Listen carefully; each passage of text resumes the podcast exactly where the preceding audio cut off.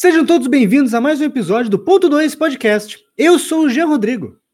E eu sou Wesley Alves e hoje é Desafio, Lendas Urbanas e Filmes. Eu sou o Gustavo Conópica e cada um sabe onde o calo dói. E não desgruda daí que o ponto 2 já vai começar. Busca conhecimento. Toca a vinheta. Meu Deus do céu, ok. Como é que é, Gustavo? Fala de novo. Toca a vinheta. Não, cara, que sinistro, cara. Toca a vinheta. Meu nome.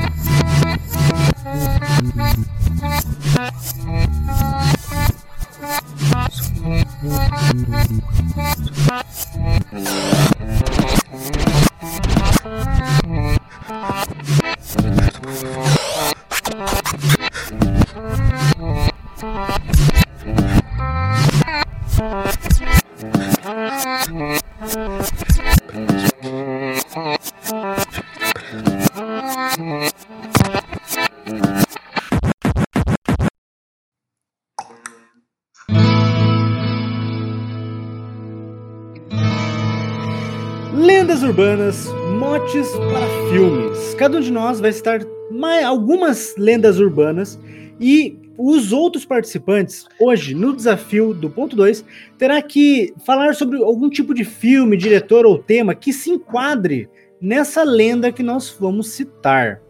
Pode um roteiro? Posso, posso criar um roteiro também? Digamos assim, ah, não sei, um, não sei um diretor, não sei, mas eu tenho uma ideia de um roteiro. Posso, Jean? Pode, cara. Aqui, aqui é gratuito. Eu não vou ter que pagar pelo roteiro, tá tranquilo. É tipo que a Record faz, né? Com a Bíblia, né? É, é tipo que a Record faz com a Bíblia. Ali um trecho e faz uma novela de quatro meses. É, então, nós vamos falar sobre algumas lendas urbanas e os outros participantes vão ter que dar ideias de, de roteiros, de filmes, de diretores que enquadrariam para criar um filme daquele, daquela lenda urbana. São lendas urbanas que, que na maioria das vezes são brasileiras, mas tem algumas internacionais também que nós vamos citar aqui. E vamos começar aqui, já que eu estou fazendo a abertura, com o Wesley. Wesley, qual que é a sua lenda urbana inicial? A- as- na verdade, as lendas urbanas que eu separei aqui são todas aqui da minha cidade e também da cidade do Gustavo Conópica, que é Colatina, Espírito Santo. Na verdade, são não somente da minha cidade, como bairros e circunvizinhanças. Eu sou bairrista mesmo, não. não... Mas ele, ele vai falar da- ele vai falar das lendas que aconteceram no- na quadra onde ele mora, inclusive. Isso. É, ele é personagem da maior parte das histórias, não por coincidência. Não, não, não, não. Eu sou perso... eu, eu, eu fui, Foram- eu fui, eu fui testemunha de apenas uma, Gustavo. Foram, seu- amigos, foram amigos, não foram ele, foi amigos, entendi. Foram amigos e um primo. Não somente da circunvizinhança, como é, somente minha família que conhece essas, essas lendas urbanas. Não, mentira. São lendas, são lendas conhecidas aqui pela, pela circunvizinhança que o pessoal fica conversando, fica noites de, de, de, de apagão. A gente antigamente ficava falando dessas lendas e tudo mais. E era sempre muito gostoso principalmente na hora que você ia dormir e não conseguia tirar aquela lenda urbana da sua cabeça, e você ficava pensando e pensando, é agora que a mula sem cabeça vai me pegar. Mas assim, É, as ao, lendas ao urbanas... estilo, ao estilo linha direta, que no episódio falava assim, e o assassino pode estar na sua cidade. Eu olhava pra trás, cara, você, meu Deus, ele está aqui. Então, a primeira lenda urbana que eu trouxe aqui para falar para os meus amigos e desafiar os meus amigos para trazer um mote é, é, cinematográfico é a lenda da a árvore do enforcado. Na edição a gente vai colocar uns corvos craquejando. Não sei se a voz do povo é craquejar, mas agora é. Uns corvos é, é, voando. A partir de agora vai Ah. ser. Vai craquejando. Craquejando é fumando crack. Aí é Pode craqueando. você não é sabe. craqueando. A árvore do enforcado. Como é que é esse lance da árvore do enforcado? Aqui perto de casa, o Gustavo conhece muito bem, existe uma região chamada Taboal. O que que é um taboal? O taboal é uma, é uma plantação de taboa, né? Taboas são como se fossem bambuzinhos que dão uma, uma, uma espécie de estopa, estopa não, mas é que a pessoa faz a esteira, né? Faz algumas esteiras e, e tudo mais. Faz até é, peneira, chapéu, aquele material. É, o é a obra-prima do, do, do, a, a matéria-prima do, da, das, das camas de esteira. Perto desse taboal há um caminho, uma, uma estrada bem, bem curta e ela é margeada por árvores, não é? Árvores altas, tipo árvores frutíferas, na verdade, né? Tipo manga, ca, caju e outras uh, nem tanto como cheflera e tudo mais. Só que ela é bem margeada, então ela fica, porque o, o a própria taboal é bem rico, né? Assim, de, de nutrientes e faz com que a região fique bem, é, bem arborizada. Nisso há uma árvore ali uma árvore ali que, segundo a lenda, segundo as pessoas mais antigas, diz que uma pessoa se enforcou nessa árvore, não é? E esse caminho, e esse, essa árvore, ela se encontra num caminho entre dois bairros, um, na verdade uma uma uma trilha entre dois bairros. Ao, ao invés de você subir pela avenida principal, você pode subir por essa trilha que dá no outro bairro, né? E você tem que passar justamente na árvore do enforcado. E essa e a lenda é o seguinte, essa árvore já ela nunca mais deu folhas, mas ela continua viva, cara. Dizem que a árvore se alimenta é do sangue da, do cara que se enforcou ali. O enforcado é verdade. Eles falam que de fato teve um cara que se enforcou. Só que é isso aí, cara. Ela não dá mais, ela não dá mais folhas. Só que ela continua viva. E assim termina a minha história. E aí, e aí, Gustavo, o que, que você acha? Qual que, seria, qual que seria o enredo de filme que encaixaria nessa história? eu pensei que ele ia falar assim, é. que é mentira. A primeira coisa que eu acho que é mentira. Não, não, a primeira coisa é que ele mora na cidade e nunca ouviu falar disso, né? Vamos falar... É, não, essa, essa história aí o Wesley certamente acabou de inventar.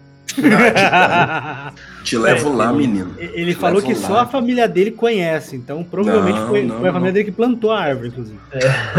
Não, é, só a família sério. dele conhece porque as outras pessoas que conheceu todas estão mortas agora. não, é verdade, cara. Eu, sou, eu levo vocês lá para vocês ouvirem as histórias, do, as histórias do pessoal que conta ali. Te mostro a árvore, eu sei exatamente onde fica a árvore, cara. É... Não, eu não vou ir porque é muito longe, eu moro aqui no Paraná, gente. pra, pra, ver, pra ver uma árvore. Ver uma árvore, cara, não. Sem folha. Mas aí, Gustavo, como é que você adaptaria isso para uma para um filme? Quem que você escalaria para, para a direção e como seria o roteiro dessa aventura? Dessa história? É, dessa aventura? Dessa aventura super emocionante de como uma árvore que matou um homem, melhor, um homem que se matou na árvore. É, ou foi a árvore, é. ou foi a árvore que matou o homem, nunca se sabe.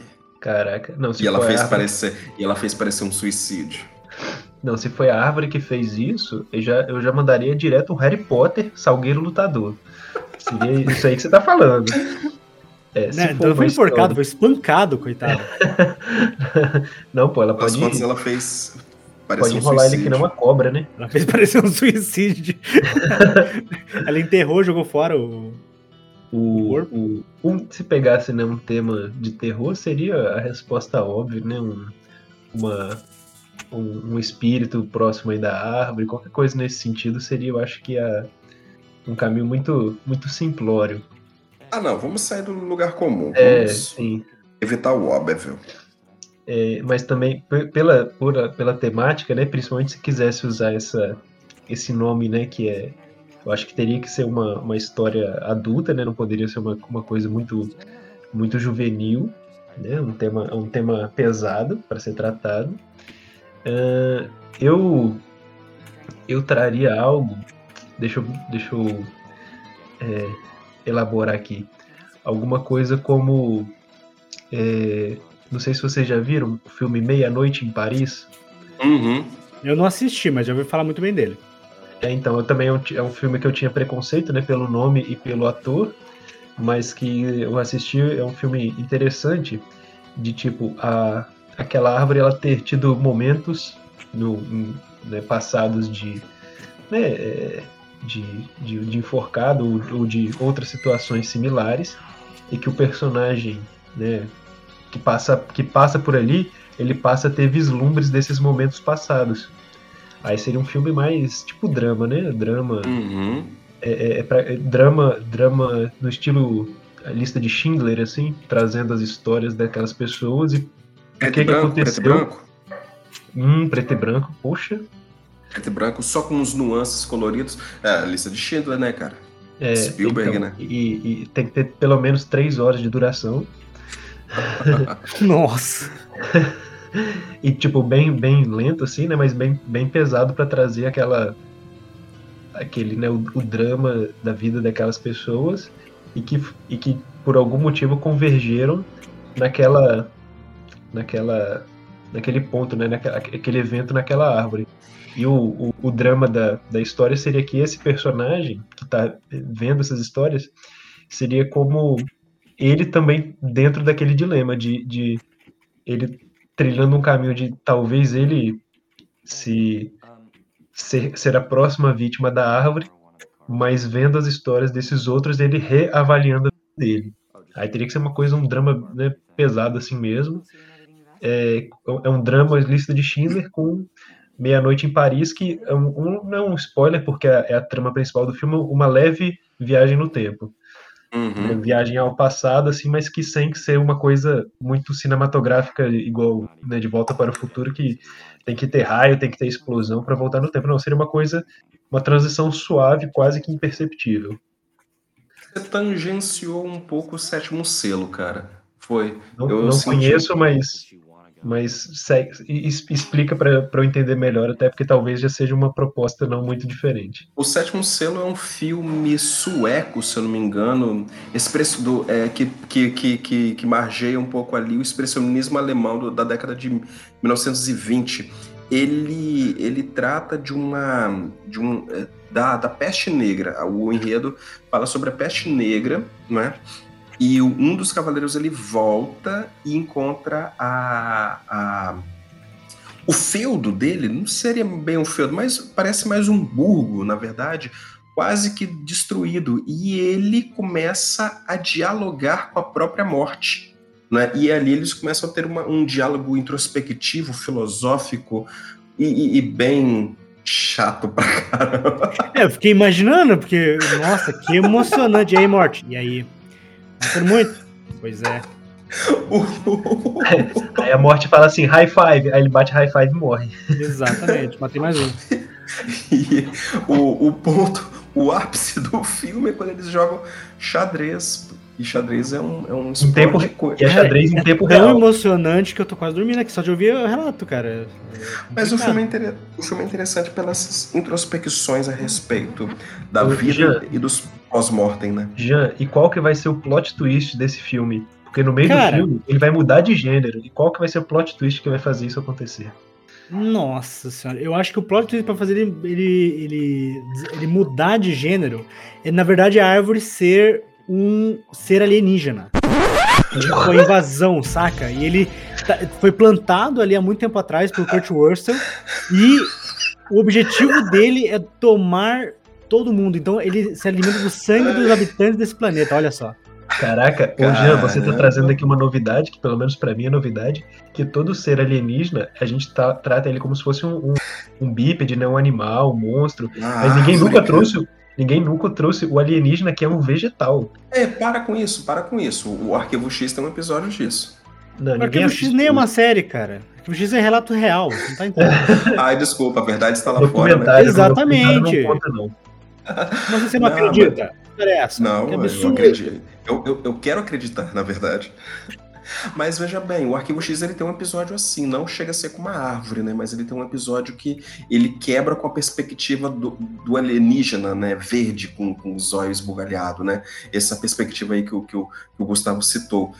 Então, na, na verdade, o Jean, esse, essa árvore alienígena, as, a sensação que o personagem estava tendo de voltar no tempo e, e conhecer as, essas histórias, na verdade, é a árvore usando o sangue das pessoas que ela absorveu para transmitir essas memórias. Exato, hum. exato. Uma, uma memória meio Enion, né, do, do, do, do, do, Avatar, né?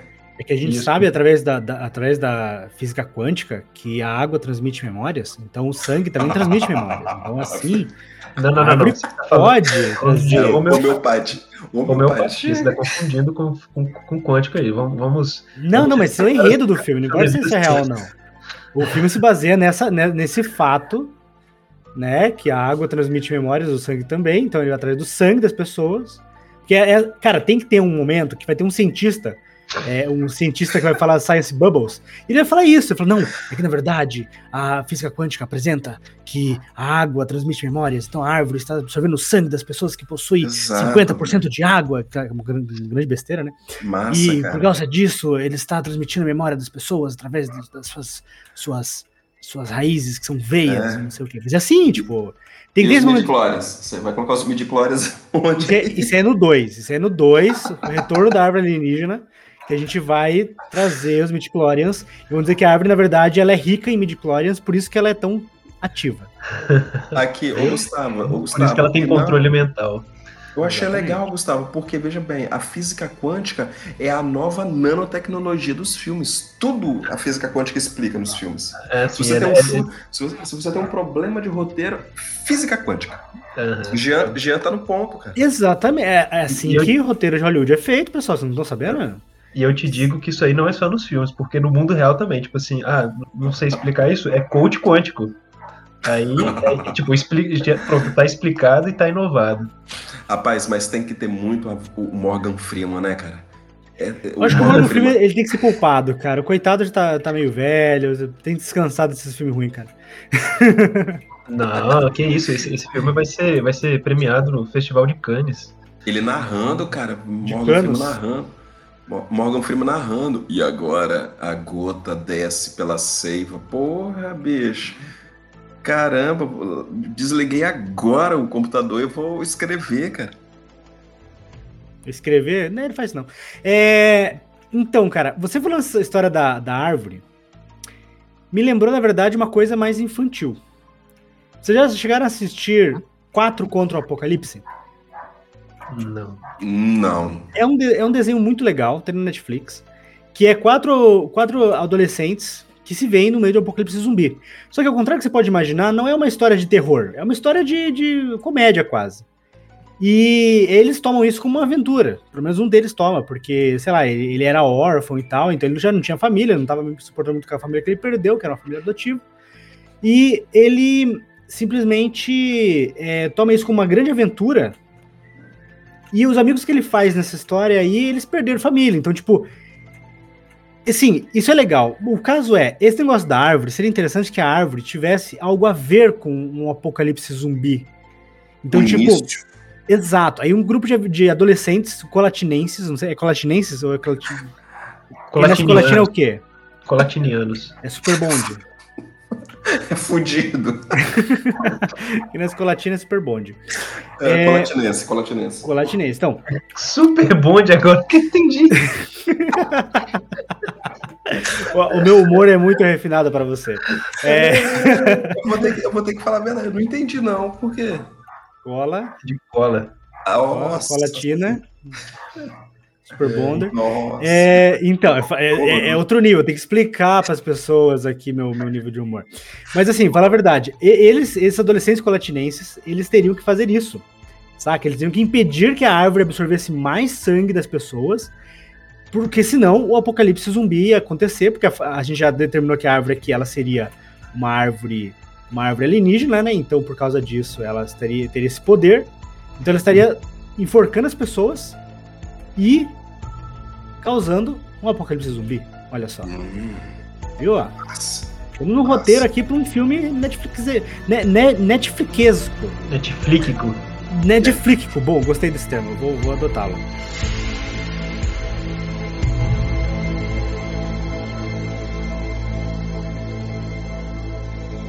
Mas aí, Jean, já que a gente tá nessa, nessa pegada meio mortal, meio o outro mundo pós-mortem.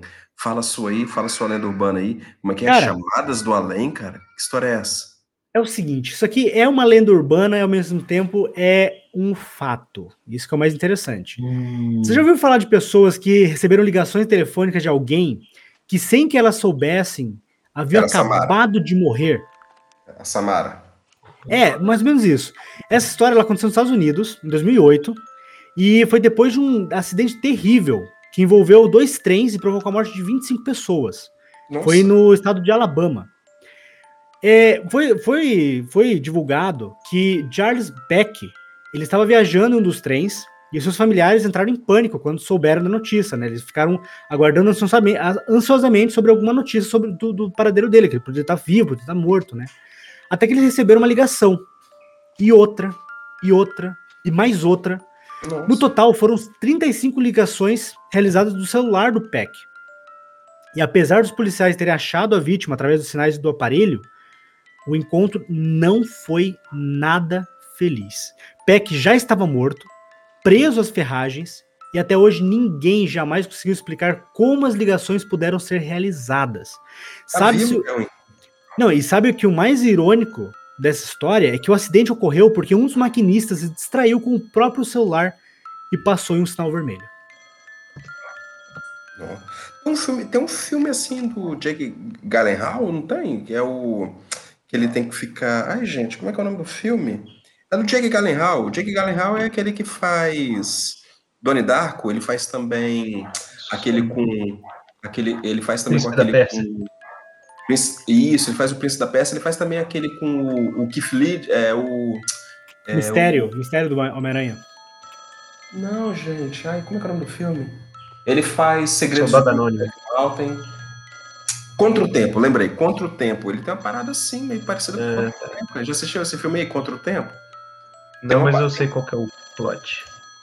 Tem trens, tem, tem mortes e tem amor, que é uma coisa que Jean e eu já discutimos que em filmes não pega bem.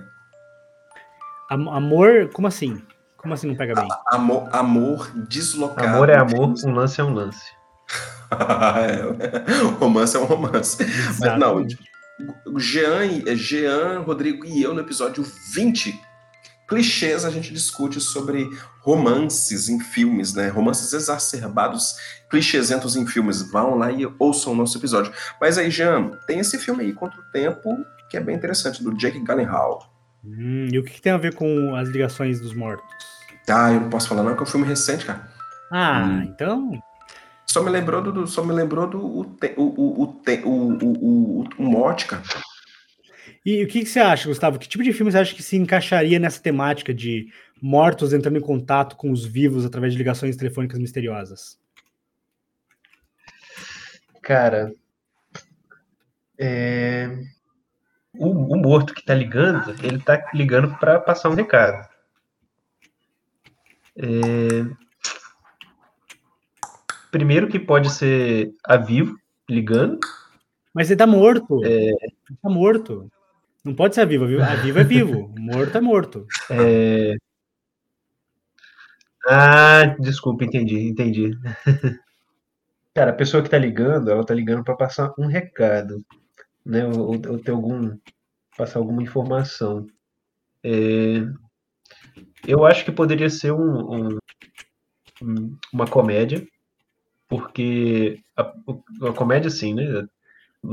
Com seu devido grau, mas dessa pessoa recebendo essa ligação, é, e só que ela é tipo assim, ela, ela é meio desligada, né? Ou ela não recebeu a notícia, e tipo, ela não sabe que a pessoa que tá ligando é uma pessoa que faleceu. Entendeu? E ela conversa, tipo assim, ela, ela, ela tem aquela conversa meio estranha e tal, ela não entende por quê. É, mas seria isso, tipo assim, todo mundo é, é, falando, é, não- quer dizer, as pessoas não falando daquilo por causa né, do, do luto ou alguma coisa assim, mas essa, aquela pessoa vivendo, é, é, tendo aquela conversa normalmente, tipo, reiteradamente. É, eu- quem poderia estrelar esse filme? Olha, eu acho que tinha que chamar o Tom Holland. Se, se é pra ser uma comédia, eu acho que o Tom Holland poderia, poderia participar disso, hein? O cara tá em todas agora. Tá, ele fez, aqu- É, ele fez aquele, ele fez aquele filme é, um, um diabo, um diabo de cada dia, né? Ele tá muito bom, cara. É. O- Ele fez, É, ele e o Robert não é Pattinson. comédia, né? não. Não, é um filme, puta que pariu, bicho. É um filme, é um filme tenso pra caramba. E o Robert Pattinson, muito bom no filme, tá? O cara, ó, puta de um ator, viu? Robert Pattinson. Os dois, na verdade. Contracenam muito bem. E você, Wesley, o que você acha? Que tipo de filme seria perfeito para esse enredo? O filme eu não posso dizer agora, mas a trilha sonora que ficaria muito bem seria Ela me ligou, eu liguei para ela. Ai, meu Deus, traz isso de volta, Wesley. O Wesley, ele, ele tava esperando a oportunidade para falar tava, disso. Ele tava uns 20 minutos aqui pensando, quando eu posso encaixar esse, essa piada interna? Não, tô brincando. Agora sim, é, um filme que seria muito legal nessa pegada seria um filme da Pixar, cara. Mas um Pixar? Filme, um filme da Pixar estilo divertidamente, que ele tem um, um tom de, de, de, comédia, mas ele tem uma tristeza velada tão profunda. E assim, é, é, é que você tem que ser um adulto e ter passado por vários traumas para você entender a, as camadas e as subcamadas do filme. E estilo também aquele, aquele do velhinho. Seu Fredericksen, como é que é aquele do velhinho? Up. Up. Uh, up, cara. Ô, oh, filme. Oh, meu Deus. Eu, eu, eu, choro, cara. Eu assisto um filme desse da Pixar, eu choro. Por isso que eu prefiro DreamWorks, cara. Mas aqui. tinha que ser um, um, um, um, lance meio Pixar. O, o, na verdade, o morto, ele tem um remorso. Né? Porque geralmente, geralmente os vivos que sentem um remorso, né? É por isso que os mortos ganham mais flores e elogios que os vivos, né? Por isso que eu estou dizendo que é uma quebra de perspectiva. O morto ele sente um remorso, remorso qualquer, ele teve uma briga com a pessoa e ele tem que acertar isso antes de continuar o seu caminho. E ele, o porquê dessas várias ligações, que ele não consegue pedir a devida desculpa ou se desculpar por algum motivo. Então ele sempre tenta falar, chega no final da, da, do trilho, que a metáfora aqui, o trilho é a vida, ele reinicia por quê? Porque ele não conseguiu se desculpar de forma eficiente. Então ele volta, faz uma nova ligação e ele só e a pessoa que está recebendo essa ligação só entende quando ela, ela ouve todas as ligações e faz um contexto geral daquilo. E ela consegue entender toda a mensagem. Aí ele ele consegue oh. achar o a, a última estação saca? Ô, Toda, Wesley, esse filme aí poderia trocar as ligações por áudios do WhatsApp. Nossa, não, estraga. um áudio de três minutos, né? É, tipo, o cara, o, o cara vai recebendo, tipo, a, a, mensagem, só que em vários áudios ele vai, tipo, ouvindo e tal, tipo, botando em 2x agora, né? Fica muito tipo, engraçadinho, nossa, né? É muito engraçadinho. É um, é um filme com Alvin e os esquilos. E aí, assim, todo o esquema da, da ferrovia, da, da, da, estação, do maquinista, da. da, da... Ele, ele tá meio pulp, na verdade, né? Seria toda uma metáfora da própria vida dele. Hum. Seria, e, e seria um filme estilo estilo é, é, Pixar. E no meio ali ele vai entrando num, num, numa cabine e outra, ele vai descobrindo pessoas. E ele, na verdade, quando ele ele está naquela cabine, ele ele conversa com uma pessoa, ele conversa com outra, de, de várias personalidades e gêneros, idade, estereótipos e, e, e fenótipos quaisquer, né? Aí depois ele descobre que aquelas pessoas nada mais era do que ele, sabe? Seriam as várias versões dele. Caraca, mano. Isso, isso aí deixaria realmente a pessoa muito bem. Pra caramba. e, e, o legal é que ele vê que as pessoas estão conseguindo descer. Essas pessoas, barra ele, estão conseguindo descer nas estações e dão um tchauzinho para ele. Ele fica muito incomodado. Gente, por que, que eu não consigo descer? E ele tem que acertar todos esses problemas dele. Não é por nada, mas isso aí tá parecendo mais aquela, aquela série antiga de cada episódio ser uma, uma um troço pesadão, assim, meio terror, do que. Tá ligado? Contos da meia-noite. Contos da meia-noite. a Pixar eu acho que seria um negócio mais bonitinho, tipo, sei lá. É.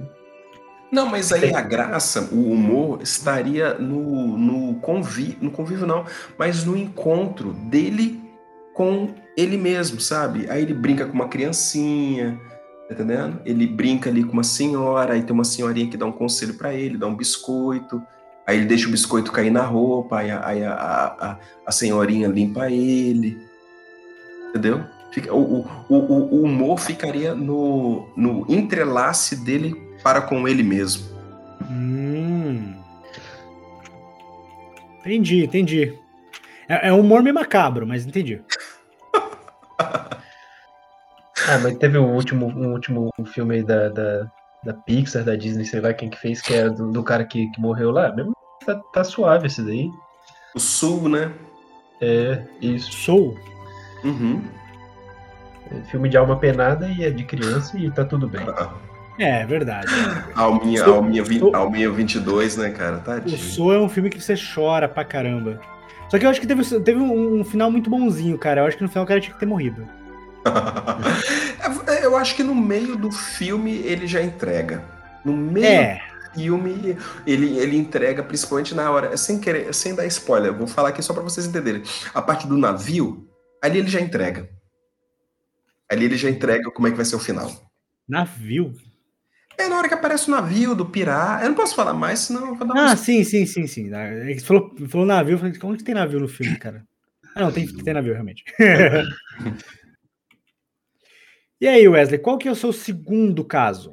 Gustavo. Nossa. Ah, Gustavo, Gustavo não foi ainda? Nossa. Gustavo, qual deixa, que é o, deixa, qual é o seu primeiro deixa o convidado, caso? Deixa o convidado esperando na porta, tocando a campainha já tem 30 minutos. Foi mal, Na chuva. E aí, qual, qual vai ser o seu primeiro caso? É, essa é uma, é uma. Não é uma lenda urbana em si, é uma história é, é do, do, catolicismo local. É, é, é história assim que, pelo menos o pessoal aqui do, do, do Espírito Santo, eu sei que houve né, criança só que essa história, quando ela me foi contada a primeira vez, né, que eu tenho a memória clara dela, ela me pareceu mais uma história de terror do que uma história é, é, de santo. E eu fiquei, tipo, realmente transtornado, pensando, tipo, como que isso aconteceu, cara? Porque é muito, é, é para mim é um pouco tenebroso. Como é que você é se tornou mais com isso, cara? É... a, a história é do a história do convento da Penha, né? Pelo menos é como eu, eu ouvi que, que o, o padre, né, o pároco, né, não, não lembro o nome dele, ele estava com uma imagem da santa e ele tinha a intenção de fazer o convento no pé daquela, do monte, né, da, daquela montanha, onde hoje tem o convento da Penha. E a história conta que por, por pelo menos três noites seguidas, ele, ele a imagem, né, o painel que tinha a imagem da santa, ele, ele sumia e ele ia encontrar essa imagem no topo do, do monte. Então isso aconteceu né, por três vezes e ele entendeu que ah, a, a, a, imagem da santa está tá ficando aqui, então eu tenho que. É, é, ele entendeu que ele deveria construir a, o convento lá no topo do, do né, da, da, pedra né, que tem hoje o convento. E, e, isso virou um caminho né, de peregrinação né, para as pessoas, né, para os fiéis que tem que subir o, né, o, o caminho de pedras, né, literalmente. Né, tem as pessoas que pagam promessa, sobe de joelho. E, tipo, eu já subi lá, é um caminho assim, é, é, não é moleza não de subir. É, hoje em dia, né? Tem como subir de uma parte de carro e tal, né? Tem, tem para quem é Nutella, dá para subir de um jeito mais fácil. É, mas a história é essa, que tipo, a imagem da santa ela foi encontrada três vezes lá em cima, por isso o convento foi feito no topo e não na base da montanha. E quando eu ouvi essa história a primeira vez, eu fiquei pensando, gente, será que eles não, não ficaram preocupados e e, e, eu fiquei pensando, como é que o cara foi lá em cima encontrar esse negócio? É, é tipo, é um negócio, é um negócio né, se você ficar pensando demais, você vai, vai ficar incomodado com algumas partes dessa história. E aí eu vou é. jogar a bola para vocês. Qual que seria o, uma forma de contar essa história de forma que não seja né, somente a, a, a, a, a lenda né, urbana do, do, do surgimento do convento? Antes, antes do Jean falar aqui, é, antes do Jean falar aqui, deixa eu só fazer um adendo de historiador chato. É, é, já, já, se, já se tem um porquê de, de, é, de toda essa história, né? Não vou falar aí para os ouvintes, vocês pesquisem sobre a história do Espírito Santo. que é muito interessante. Tem um porquê, explica, né, é, dessa toda essa, essa mística é, velada e tudo mais. E eu já subi, Gustavo, eu já subi, eu já subi ele todo, ele todo a pé, umas duas ou três vezes, o convento, é, não sou Nutella, não subi, de, não subi de van. Uma vez, inclusive, eu subi tocando com uma banda de Congo. Né? Oi?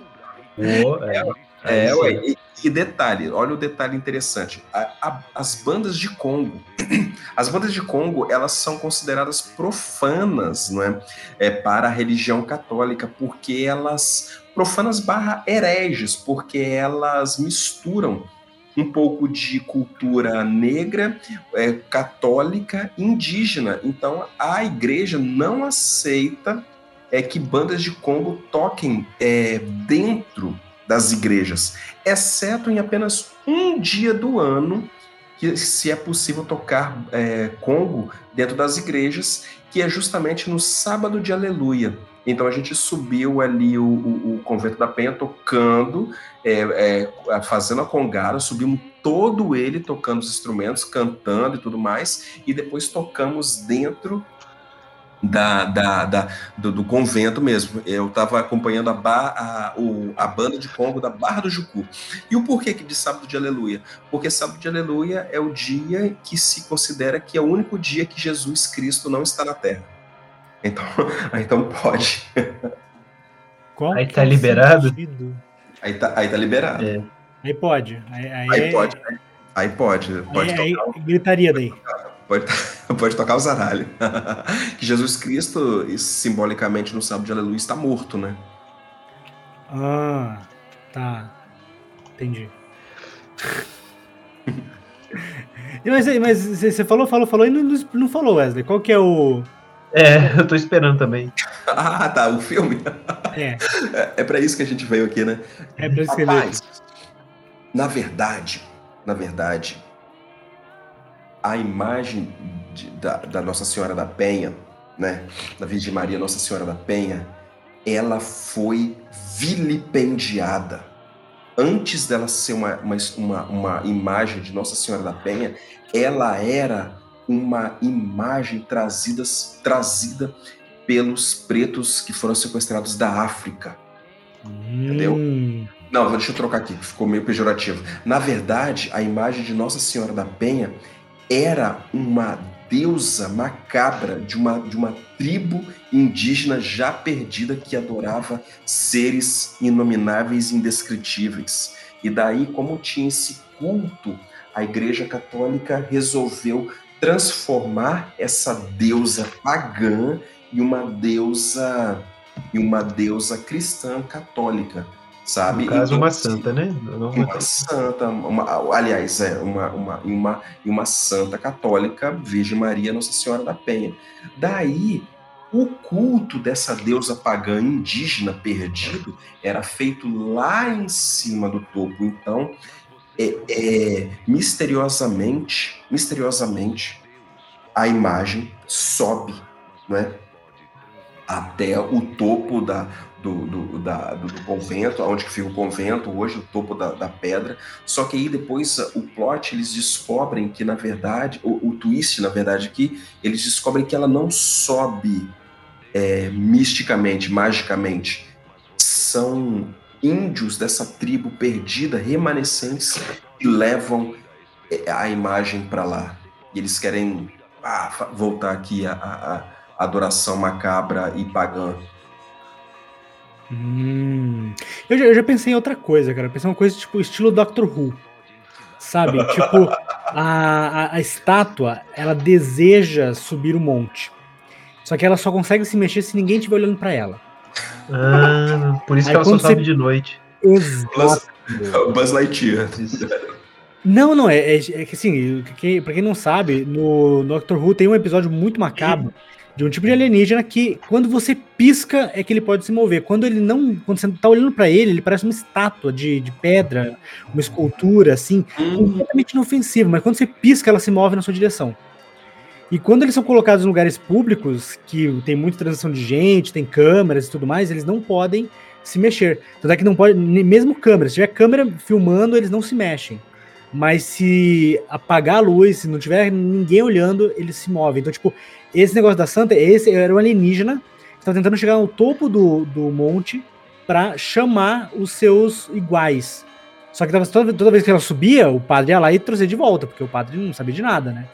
Até que o padre falou: não, vou construir a, a, a, basílica lá em cima. Só que não, não, é que ele construiu, é que ele foi levado a construir. Ele foi contaminado, ele foi contaminado pela árvore, a árvore da seiva, da, da primeira não, história.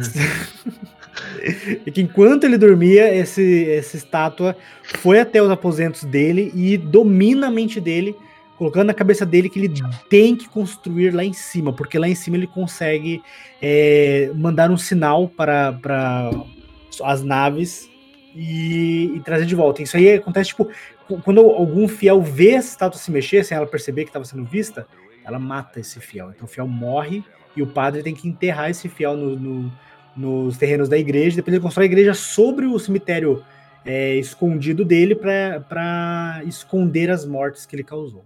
E quem seria o diretor desse filme, Jean?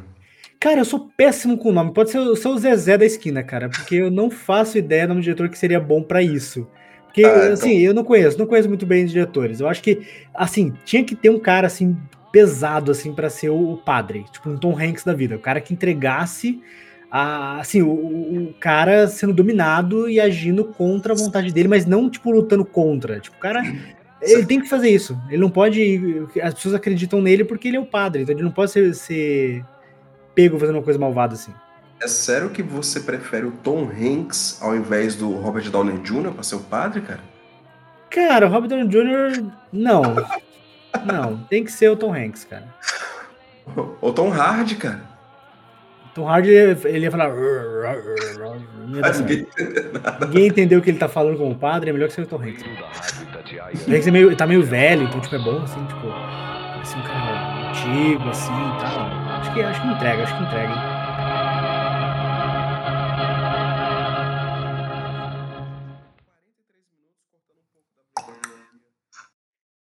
Então, Wesley, qual que é o segundo, segunda lenda urbana que você traz para nós hoje? Isso é o, o, túmulo concorrentes. Mas veja bem, aqui, aqui, aqui perto também, né, onde eu, onde eu moro, do, no morro, no morro, no morro do lado, praticamente morro do lado ali, tem um local que ele tem três cemitérios, são cemitérios públicos e por isso são cemitérios antigos, não é? Tem algumas catacumbas, na verdade, ali que é, que é da, datada é, antes da emancipação política de Colatina, que inclusive agora esse ano faz 100 anos, não é? Então tem algumas catacumbas ali. Parabéns, parabéns, parabéns, Colatina. Saudade! Vou colocar o hino aqui de Colatina aqui. Nossa, que maravilhoso. Então, e assim, tem algumas catacumbas lá, tem algumas catacumbas que são bem antigas, né? Essa mesmo assim, de mais de 100 anos, antes mesmo da emancipação política, não é? Principalmente no primeiro cemitério, o cemitério cá de baixo, Gustavo, Gustavo que conhece aí, né? Uhum. Ou então os ouvintes que, que conhecem ou moram aqui em Colatina, que é o cemitério de São Vicente. O cemitério de São Vicente, ele é muito ele é muito antigo, na verdade, tanto que você anda ali dentro dele e tudo mais, é você vê algumas catacumbas e cada catacumba ela tem uma meio que uma arquitetura, um, na verdade um grupo de catacumbas, né? Tem um, meio que uma arquitetura. E depois que você vai entender mais ou menos ali, você entende que cada é, elemento que constrói a catacumba, o mausoléu, ele representa alguma coisa, ele quer passar para os vivos, para a galera que está ali né, e tudo mais, alguma coisa a respeito daquele que ali jaz ou da família, não é? Você sabia disso, né, Gustavo? É assim, cada, cada elemento ali, por exemplo, assim, é, catacumbas que tem anjo representa uma coisa, catacumbas que tem pedra preta uhum. representa outra coisa. Ah, e detalhe, né, gente, é, só, só fazendo uma, uma explicação porque que eu conheço tão bem os, tanto os três cemitérios aqui de Colatina, porque eu sou servidor público e às vezes eu tenho que dar umas visitadas lá, né, para trabalhar com os, o, o, pessoal que trabalha ali na, nas catacumbas, né, eu visito bastante é, todos os setores da prefeitura essa, é, essa é a explicação oficial, porque a explicação que eu achei que ele ia dar era da época que ele jogava é, é RPG de vampiro no cemitério. Não. não, nunca fiz isso, não. Uhum. Nunca não, fiz isso, não. nunca fará de novo, né? Agora, aqui, vamos, fa vamos falar aqui uma vez aqui, cortando aqui, né? A gente já jogou, mas a gente jogava lá em Baunilha, Gustavo. Não era aqui, não, não era o cemitério. Ah, tá. Ah, então não tem problema, né? Cemitério de Baunilha. Uhum. Fecha parênteses. Mas vamos voltar. Então, um desses elementos. então, um desses elementos que compõem o cenário macabro do cemitério é uma catacumba, apenas uma catacumba que tem uma corrente em volta dela, sabe? É uma catacumba muito antiga, uma catacumba uh, bem velha mesmo, assim. Eu não sei a data aqui, mas eu vou arriscar que já tem aí os seus 80, 100 anos de existência com essa catacumba e até hoje a corrente está lá. E não é corrente de mármore não, nem de gesso não, é uma corrente de ferro está lá amarrando a catacumba. Ela desce pela terra, ela tem umas argolas que estão fixadas no concreto da base e passam por toda a, a, a, a, catacumba. Dizem, né, o pessoal que ali mora perto, e até mesmo os coveiros que, que a gente conversa e tudo mais, que ali foi sepultada uma pessoa muito ruim, muito ruim mesmo, então eles colocaram aquelas correntes para que essa pessoa não pudesse voltar. É, porque ah, pessoas voltam do túmulo a cada terça-feira, né? Mas não, aí vocês querem que eu dou a explicação, a explicação correta ou deixar aí no ar? Não, Olha, dá a explicação, explicação, que eles querem que você acredite, vai lá. a explicação é essa, que eles querem que acredite, é isso daí. Para que a pessoa não possa voltar à vida, a, a vida não, mas a sua não vida, não é? Mas a explicação mesmo é que, na verdade, a catacumba ela, ela tá estourando, né? o mármore e o concreto. O concreto não, mas o, a alvenaria da catacumba está estourando, então eles passam uma corrente para ela ficar seguradinha. Essa não, é. o, o, cara que teve essa ideia, ele pensou assim: ah, cara, vou, vou reformar isso aí não. Passa um. um Pô, uma corrente de ferro que vai segurar a alvenaria. É. Tipo, você está na tua casa agora, você que está nos ouvindo, e tá, tipo, uma rachadura de cima a baixo na sua casa. Não precisa reformar. Você pega uma corrente. Coloca Isso. cada um dos lados da, da, tua parede, vai resolver. Não, mas a pergunta, a pergunta é: qual que é a versão verdadeira? Cara, Já que a segunda oficial ficou tão o mais legal é você não imaginar qual é verdadeira. É você aceitar que é verdade, ponto. mas aí, mas aí, o Jean, como é que seria um filme? Mas vamos pegar naquela, naquela, naquela, na teoria primeira, né? Na primeira hipótese, né? É que para a pessoa não poder voltar à sua não vida, como é que seria o seu, o seu roteiro, o seu, o seu diretor, ou então Olha, Esquece, esquece diretor, porque eu não vou conseguir lembrar de diretor que faça terror. Mas imagina assim, um escritor. Imagina Stephen King, sabe? Um filme assim, baseado numa. Esse seria um livro de Stephen King. Ele foi pra Colatina passar o Natal, e aí ele ouviu essa história e escreveu um livro chamado é, O Assassino de Colatina. Que, ele veio, veio em Colatina para escrever um livro, né? Não, então o que seria? Seria um cara, porque assim, no Brasil não existe. Não existe. É, Opção. É, não, não, não existe pena de morte. Então, assim, um cara, ele era um terrível assassino, ladrão, sei lá, o cara, o cara é ruim, ruim mesmo, mas ruim, ruim de dar, pôr medo nas pessoas só de ouvir falar dele. Corta a goela. Corta a goela.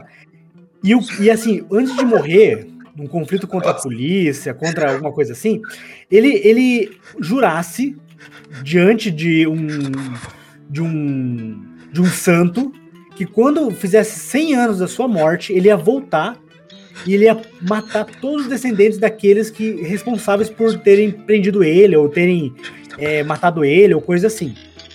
E aí, o responsável por isso, ele depois da morte dele ficou famoso e se tornou um prefeito e tal. E para garantir que ele não retornasse, porque segundo dizem ele fez um pacto com o diabo coisa assim, eles colocaram corrente sobre onde ele foi enterrado e foi dada uma história de que, ah, não, isso aqui é só para reforçar a construção e não sei o quê. Mas na verdade, essa corrente é uma corrente mística, uma corrente que foi, foi abençoada com água benta ou coisa assim. E próximo aos 100 anos da, da, da conclusão dessa profecia do cara, um grupo de. coincide de com 100 anos da cidade. É, tipo, 100 anos da cidade. É, ela. Um grupo de estudantes, querendo dar uma de engraçadinhas pra trollar um amigo, levam ele no cemitério e falam que ele precisa cortar aquela corrente pra libertar a alma daquele morto. Só que, claro, tudo naquela questão de, ah, não, é só uma pegadinha, uma história boba e não sei o quê. E ele corta a corrente. E aí. Na verdade, na verdade, um desses estudantes era descendente do, do morto. Não, o cara que foi participar da, da trollagem, inclusive, chama-se Wesley. É, ele, ele, quando ele corta a corrente, ah, nada acontece, haha, não sei o quê. Até que a- o espírito do assassino entra no corpo do garoto e começa uma nova onda de assassinato. E pior, quando a pessoa que ele tá no corpo morre, ele simplesmente passa para o corpo de quem o matou. Hum, parasita. Estilo assim. E aí, até eles descobriram o que aconteceu, mundo acha que ah, é, são estudantes que estavam envolvidos com alguma coisa errada e acabam acabam fazendo atrocidades. Só que isso vai se espalhando. E detalhe, ele, o que parece ser mortes aleatórias, na verdade não é. Ele só mata os descendentes do, do primeiro prefeito de Colatina, o fundador de Colatina. E é claro, tipo, não é só a família principal. Doutor Qualquer Colatino. né? É, qualquer que tiver sangue de- de- do, do fundador, pode ser tipo, sei lá, não sei se é filho de- do- do- da família, mas tem algum, algum traço, algum envolvimento, é morto. Nossa. É, e, E o filme e- e não tem importante. feliz. O estilo. É, e, Ah, tem filme, filme macabro, assim.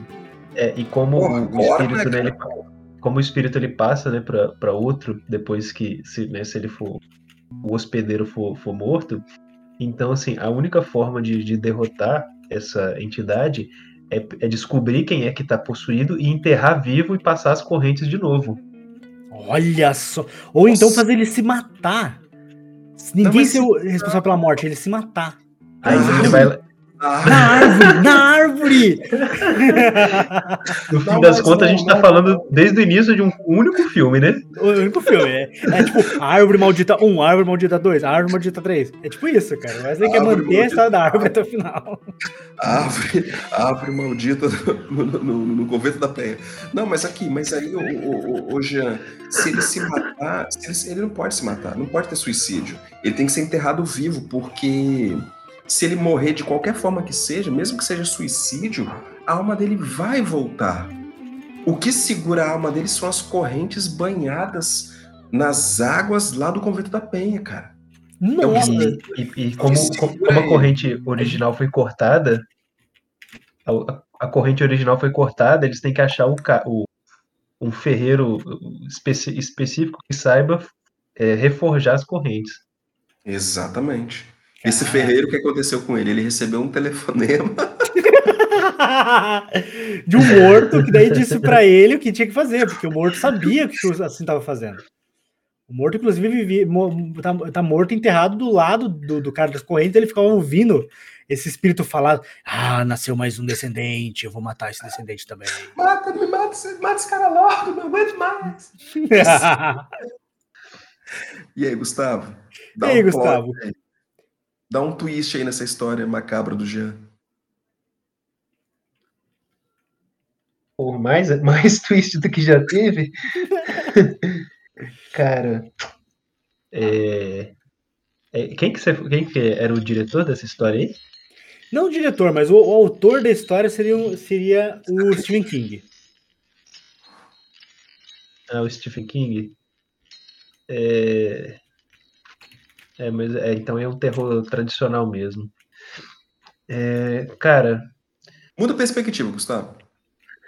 é, é, não, então isso que eu tô pensando aqui, eu tô tentando aqui é mudar o, a lógica, né? Porque até então é uma história de, de, de terror, de, de drama, assim, mas. Drama não, né? De, de suspense mesmo. Cara, no, ah, não, você quer mudar a perspectiva? Tem uma a fórmula que é, tipo, garantida de que qualquer coisa pode chegar nesse ponto, que isso, na verdade, ao tempo todo era um filme de Bollywood e vai virar um musical nesse exato momento. Todo mundo dançando assim, as caveirinhas lá, assim. É, não, é, é, no final, isso aí era um tipo, mega clipe do Michael Jackson, a nova versão do thriller. E detalhe, tem que ter, tem que ter o dancinha de pescoço. Um chroma, um chroma key estourado atrás, né? Isso. Não, nota 10, merece um Oscar. Esse enredo aí tá maravilhoso. Eles vão, eles vão digitalizar as imagens do Michael Jackson para inserir ele no filme digitalmente, igual fizeram em Star Wars. E vai ficar assim, é, é, leve, só, só, não, só, só não vai ficar mais incômodo porque o Michael Jackson já era estranho no mundo da vida real. Então, tipo, ele em 3D simulado Olha, ficaria tão estranho quanto. Eu juro que eu assisti Star Wars, os últimos três, no cinema e eu não vi nenhuma cena do Michael Jackson. É no extra que saiu essa, essa cena do Michael Jackson em Star Wars. Como é que é? é não, essa versão aí. O, des o, despertar, o despertar do pop, né, cara? É tipo assim. Michael Jackson, Estrela da Morte. É Moonwalk, ele fez na, na lua, inclusive. O Darth Vader vira. Aí ele fala, who's bad? É, sou seu pai, who's bad? Você acabou de descer. É, acabou certa, certamente seria um filme melhor.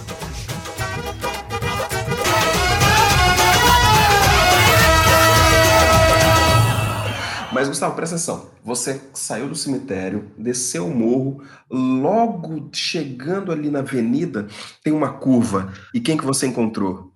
A sedutora da curva. Sedutora da curva. Mano, isso Caraca. é isso, mano?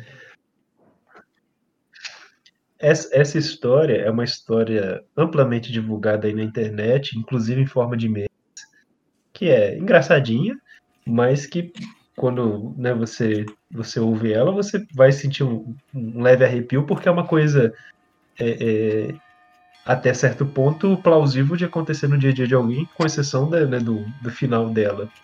Que essa, essa lenda urbana é de um, de um, um cara que estava dirigindo é, numa estrada assim, né, um pouco um pouco erma, né, é, num período assim à noite, e ele viu uma moça assim, né, uma moça bonita, né, na beira da estrada pedindo carona. E ele se compadeceu da situação dela e decidiu dar carona. E, e no caminho, né, essa essa moça, né, é, que recebeu a carona, em determinado momento ali da, da conversa, né, é, ela, ela fala assim, ah, toma cuidado naquela próxima curva ali, porque foi ali que eu morri. E, tipo, uma história curta e simples, se eu não me engano, se eu não me engano, há 50% de chance de ter uma de ter uma, uma, uma música sertaneja raiz. Então, eu quero história. saber de vocês como é, é, é, como que como que essa história se molda e ela, ela né, não necessariamente sendo contada como como terror, né? Mas ainda assim essa ah, pode falar. Não, termina, termina. É, não, e, o Wesley, se você quiser é, deixar localizada essa história, essa curva pode ser a curva do Nego Elso. Nossa! essa é, muito, é muito específica. Muito específico. Mas aqui, deixa eu te falar, eu, eu, experiências próprias aqui. Do lado aqui da nossa cidade tem uma cidadezinha chamada Marilândia, e ali tem um tal do Cruzeiro de Marilândia, que nada mais é do que uma trilha enorme no meio da mata e mais dois mil e cacetadas degraus. Qual é o de degrau? Degrau, degraus, degrau. Degraus. Degrau. Va Degra degradez. O grau. Um monte, um monte, de, um monte de degrau. Mil grau. Mil, mil grau. Um conjunto de degrau que dá um tanto de dois mil, né? Que em cima da pedra, não é? São, são degraus é, feito de cimento e tudo mais. E o rolê aqui da galera é subir esse cruzeiro. Vocês colocam, inclusive eu lembrei de uma lenda urbana lá do cruzeiro. Vocês colocam assim, Cruzeiro de Marilândia, que vocês vão ver de qual é o, o rolê que eu, tô, que eu tô falando aqui. A lenda urbana, abre, abre parênteses, né? Se coloquem no YouTube agora, é a Dama de Vermelho do Cruzeiro de Marilândia. É, consiste no seguinte, é, tem uma galera tocando Legião Urbana, parece uma mulher de vermelho e manda eles pararem. Coloca aí. Olha no YouTube, tem. É verdade, é verdade. Ah, Dama, de vermelho de Mar... Dama de Vermelho do Cruzeiro de Marilândia. Só coloca isso daí. Marilândia, terra da Maria. Mas veja bem, teve uma vez que a gente estava subindo esse cruzeiro e era de noite. Tá, estávamos, minha esposa, eu, mais alguns, alguns amigos, e eu e tava subindo, porque o, o rolê era subir as escadas e ver o nascer do sol lá em cima. Aí daí eu, eu, eu, parei no meio das escadas, né? E tava subindo uma galerinha. Aí eu peguei e falei isso, Gustavo. É, foi justamente uhum. aqui que eu morri. ai, ai. mas, mas aí, muito off-topic, cara. Muito off-topic. Eu acho que o pessoal ele saiu correndo porque falou assim: meu Deus, que retardado, vou ficar perto desse pessoal, não. Mas vamos lá. Cara, eu é. imagino, eu imagino essa história, assim, não sei se vocês já assistiram os novos desenhos do Mickey. Que eles são, são tipo, é, é, tem uns episódios que são macabros, eu acho isso maravilhoso. Tem os, um, antigos, os novos ou os antigos? Novos, novos, novos. Tem uma nova versão do, do, do, do, Mickey, de curtas, que ele é meio macabro, assim. Não é macabro, mas é tipo. Tem uns episódios que cabem umas piadas macabras. Eu acho muito, é muito eu, engraçado. Eu conheço e, os antigos que são macabros, né? o Mickey, o Mickey suicida, umas paradas. É, não, não, esse aí é, é, é novo, é novo. Você tem que dar, dar um conferida no Disney Plus aí quem tiver, porque vale a pena dar, dar uma assistida. Eu não conheci, não.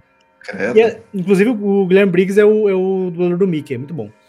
O, o Guilherme tem... Briggs me narra aqui, me dubla aqui no, no ponto 2. Não, com certeza, eu acredito nessa fanfic. É, assim, eu, eu acredito que seria um ótimo episódio do Mickey.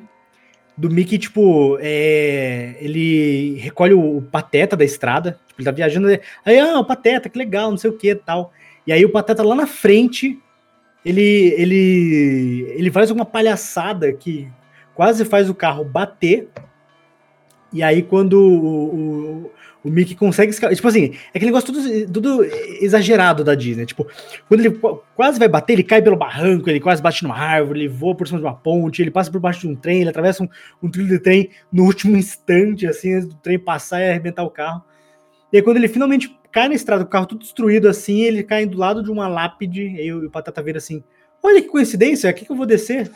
Inclusive, foi aqui que eu morri. Ele entra na lápide e desaparece. Tipo, e o Mickey fica tipo, oi?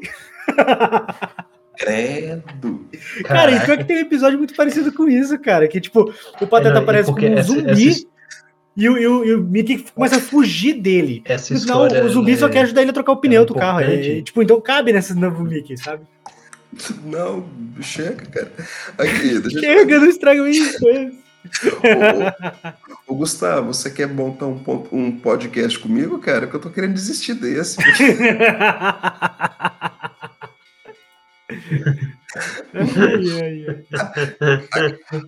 Senhor Jean, você acabou? Você acabou, Jean? É, a, minha, a minha adaptação é essa, um desenho, um episódio de desenho do, do Mickey. Não, a, a prenúncia. É, não, e, e, eu acho importante. É importante ser uma história de criança, porque é importante ser uma história de criança, porque toda a lição da história é tipo, não dê carona para estranhos. Não dê carona. É, é simplesmente sobre isso. Nossa, Essa é a moral da história, porque senão. É, exato. Pô, que Exatamente. massa, cara. Se você, se você criança estiver dirigindo durante a noite, não dê carona para estranho. Inclusive, nem dirigindo, mas se estiver dirigindo, não dê carona para estranho.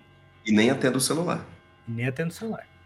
Quer dizer, a não ser que você não esteja dirigindo, aí você pode atender o celular. Não, não, é, de fato. Mas veja bem, eu acho a sedutora da curva, ela, a sedutora da curva, cabe muito bem. Desculpa. A sedutora da curva, ela cabe muito bem num roteiro do Marcelinho lendo contos eróticos. Meu Deus. Depois Nossa, fala de mim que vai mouse, né? Oi, oi, meu nome é Marcelinho. Eu vou contar uma historinha pra vocês. Meu Deus. Aí daí vocês imaginam o resto, né? O que, que o que, que rolou com o cara do, do, do carro, mas a, a, sedutora da curva. Ela tentando fugir, ah, né? Tá. ela, ela, tentando fugir. Não, eu sou. Eu sou. Eu, eu sou uma morta. Aí ele. Quem perdoa é o padre. Essa, essa, essas frases bem, bem clichê, bem top, sabe? Nossa, estilo bem. Estilo bem Marcelinho lendo contos eróticos. Ah, cara. Eu não, entendi. Não, não, perdoei nem a morta. Alguma coisa. Tem que terminar assim. Não perdoei nem a morta. Então, então, Gustavo, você quer fazer um podcast comigo? A gente pode conversar.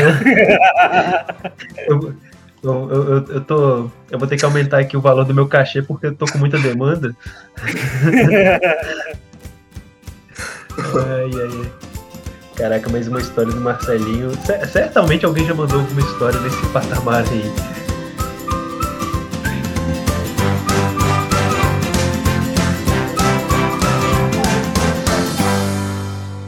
Então, Jean, já que nós fomos para o fundo do poço, levante esse, esse, esse, levante esse nosso tema aqui com o elevador da morte. Cara, eu vou fazer um plot twist que eu vou até mudar essa, essa, esse aí, cara, porque eu, achei uma coisa muito melhor do que um elevador da morte. É um navio da morte. Credo. Porque o que acontece?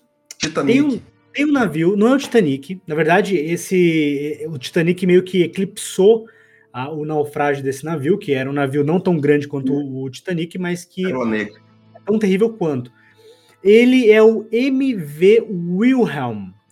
Ele é um naufrágio que aconteceu em 1936 é anos depois do Titanic, na verdade, né? Mas a história do Titanic meio que eclipsa ele, então as pessoas não, não conhecem muito bem sobre ele. Ele foi construído em 36 no estaleiro dos Blondinvoss, em Hamburgo, e ele foi encomendado pela Kraft Freld, a KDF.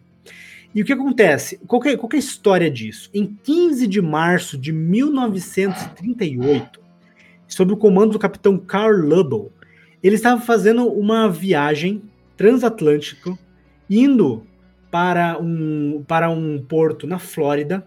Ele estava levando 1.463 passageiros e mais 417 tripulantes.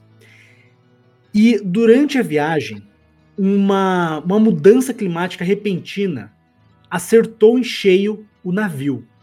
E ele se viu no meio da tempestade. Ele não estava é, preparado para o que estava por vir e durante esta, essa tempestade, ele acabou também se chocando contra um iceberg. Só que ao contrário do Titanic, que tiveram sobreviventes, não houve sobreviventes desse naufrágio.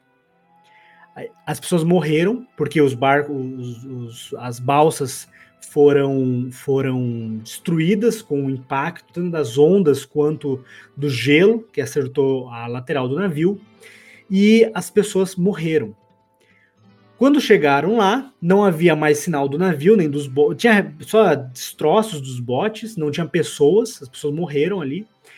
E nunca, se, nunca foi encontrado nenhum sobrevivente. Só que qual que é a coisa mais esquisita? Aonde esse navio passa, não há relatos recentes de icebergs. E o, a, as carcaças do navio são muito difíceis de serem acessadas porque está sobre uma grande, uma grande vala submarina. Só que a história esquisita é que dizem que quando algum outro navio passa pela região onde o, o, o MV Wilhelm afundou, é costume ter é, no, durante a noite sons de sinos como sinos de náufragos pedindo ajuda. E quando se aproxima, é visto ao longe navios de pessoas, navios não, barcos de pessoas salva-vidas tentando conseguir ajuda, mas quando os navios se aproximam, eles não encontram nada. Nem sinal de botes, nem sinal de pessoas, nem sinal de pessoas tocando sinos. E isso acontece há quase 100 anos. Achei muito tenebroso. Próximo. Ficou muito tenso essa. Eu tenho uma ideia. Gustavo, para um filme. É, deixa, deixa o Wesley que ele já, já, já tá cortando aí. Pode, pode falar, Gustavo. Não, eu tô preocupado com a história aqui. Eu não consegui nem pensar em nada. Eu tava absorto aqui pensando, poxa, se eu fosse eu, ia ficar com cagaço fora. Pode falar aí. Na verdade, o que, que acontece? Nunca encontraram nenhum destroço desse navio. Apenas relatos dos marinheiros que, que navegam, dos marinheiros não, mas dos, pecador, dos pescadores que, que trabalham ali perto e tudo mais, que pescam ali por perto. Nunca encontraram nenhum relato, nunca encontraram sequer um documento que exista esse navio e nem dos tripulantes e nem da, da, da, da, das pessoas que estavam a bordo, né, dos passageiros, né? Uhum. É, esse, porque esse navio nunca existiu. Tudo isso é fruto da imaginação de uma pessoa chamada MV, nada mais é, e depois a gente descobre que MV, como é o nome do navio, significa Marcos Vinícius. O Marcos Vinícius, ele ele tá esquizofrênico na verdade, e ele fica contando essas histórias para todo mundo. E ele acredita fielmente que é verdade essa história porque ele ouviu várias pessoas dizendo. Mas não, isso tudo é invenção da cabeça dele. Mas aí é um filme de drama. É um filme de drama, tá, gente? Não é um filme de terror, não. É um ele é esquizofrênico, é tipo aquela mente brilhante. É, tipo uma mente brilhante. Oh, né? Spoiler! Spoiler! 20 anos de filme. Peraí, rapidinho. Ô, André, é, é verdade. O nome daquele filme que você assistiu daquela vez da, da menina, da, da mãe que perde a filha no, no, no aeroporto e todo mundo fica numa conspiração falando que a filha não existia? Você lembra desse Sna filme? É, é, Snakes on a Plane. Stage of the Plane. Sharknado. Como é que é? É, é? é, Serpentes da Borda esse filme. Não, porra, não, tem nada a ver, estão zoando aí. Não, tem um filme assim, caralho a, a mãe, depois eu vou contar isso, mas a mãe ela fica nessa, nesse lance aí. Ah, minha filha, minha filha, raptaram minha filha, raptaram minha filha, que não sei o que. Aí, aí, aí acontece que ela fica deixando várias marcas e, e pistas de que essa menina existiu, né? E daí depois se descobre que é a mãe que fica. A mãe não, a, a mulher, imagina toda essa história que fica deixando. Então o MV, como é que é o nome do navio, né? MV? MV Wilhelm. Wilhelm. Wilhelm. de William, né?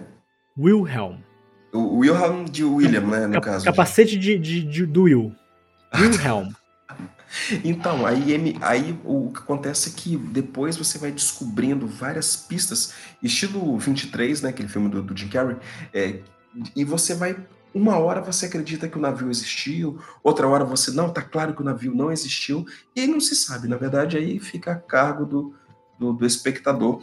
E é um filme sobre. É, é, é, um drama, na verdade, é um drama. Oi? Plano de voo, plano de voo. Eu, eu lembrei do filme aqui. você lembrou? Não. Ah, que bom que você lembrou. lembrei do filme. você lembrou, então, tá bom. Plano de voo, a André acabou de dizer. Ele tem, um, filme... ele, tem um, ele tem um ponto eletrônico aí, o, o diretor passou aí pra ele. Plano de voo é o filme que a gente tava tentando lembrar aqui, que a mãe tá, pá, não sei o que, fica tentando, não, minha filha existiu e tudo mais. Mas não vamos contar o final do filme, não. Mas é isso daí. Aí daí, cara, ninguém sabe.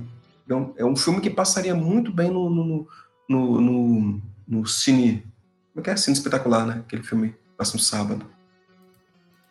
Hum, é, não, é, faz sentido. É não, não bastante, faz nada de sentido. Bastante esquizofrênico, mas tudo bem. e você, Gustavo? Você teve tempo de pensar agora, tomar uma aguinha, relaxar a cabeça. Como seria um filme adaptado desse, dessa tragédia deste, deste navio? É, o Jean, como você falou que essa essa história, né? Esse navio já tem muitos anos e, e até hoje existem os relatos dessas, dessas situações. Uma forma que poderia ser contada essa história seria de um, um, um estilo similar ao filme ao filme não, né? Ao livro da Fundação do Isaac Asimov. Hum, não pela ficção científica, não mas não pela ficção científica em si, mas para fazer vários recortes temporais, né? Tipo assim, saltos temporais tipo, mostrando a, a, primeira pessoa que viu aquilo, né, e como que é, é, é como que a, a, história foi pela primeira vez vista, e, tipo assim, aí passa-se 30, 40 anos, né, um outro momento histórico, tipo, ah, sei lá, no meio da, da de uma guerra, e aquela mesma, aqueles mesmos eventos sendo é, é, percebidos num outro contexto, depois passa mais um tempo, e, mas assim, mesmo que aquilo é visto por, por pontos de vista temporais diferentes, a, a, a, a mística, né, a história da, daquele local, daquele navio, ela continua ainda é, é, é, meio que duvidosa, meio que misteriosa. Né, mas teria assim, essas várias gerações de, de navegantes, né, de tripulantes vendo aquilo acontecer, é, é, a história, é, o, aquele mito evoluindo, mas sem que, que a, a, a, a ciência, né, os pesquisadores conseguissem desvendar o porquê daquilo e, e o, o, que que de fato ali era fato e o que que ali era fato e o que que ali era é, é, é lenda de, de, de navegante. Hum. Tem uma parada meio vapor punk nessa, nessa, nesse seu enredo, hein? Assim, só pra, só pra fechar aqui, eu acho que dá para pensar também numa ideia de enredo de um filme que seria uma viagem no tempo. Que, tipo, o local onde o navio é, naufraga, na verdade, é uma bolha temporal em que os acontecimentos que, que ocorrem ali ecoam por todas as eras. Hum, então, imagine... Dark, série Dark. Eu não assisti a série Dark, mas se, se eu copiei da série Dark, então foi uma hum. coincidência muito grande. Mas a ideia, a ideia é que, tipo, passasse um navio viking, sei lá, pela região e de repente visse os, os tripulantes, passasse um, navio moderno e visse os tripulantes, uma coisa que fosse, tipo, atemporal. E só no final que você uhum. entende o que tá acontecendo. Inicialmente você acha uhum. que é uhum. fantasma, ah, olha, é um fantasma, não sei o quê. Uhum. E na verdade não, não tem tripulantes, por quê? Porque às vezes no final eles foram jogados para outro tempo. Sabe? Eles, uhum. eles conseguem salvar, mas na verdade eles foram jogados para outro tempo, outra realidade, outro momento da história. Uhum. E é legal esse anacronismo. O iceberg realmente não era um iceberg. Era uma nave alienígena que estava sendo tripulada por uma planta, uma árvore alienígena, que é, estava levada junto com uma, uma estátua de maçã.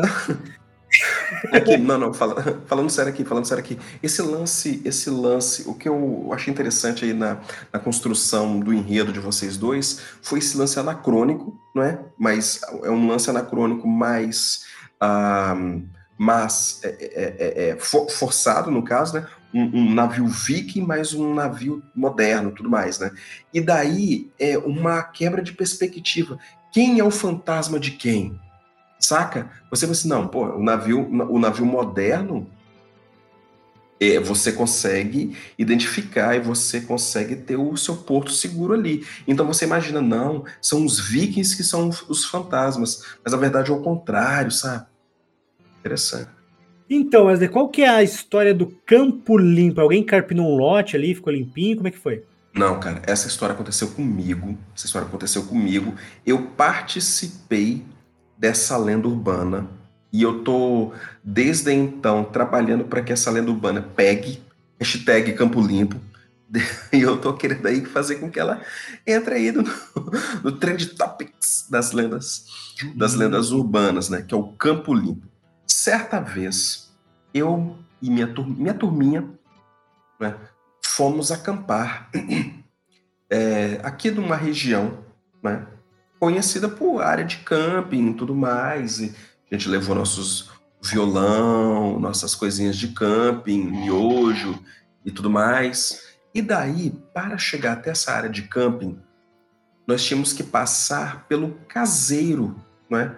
Do, da região. Era, é, é, uma, é, uma, é uma fazendinha antiga, né?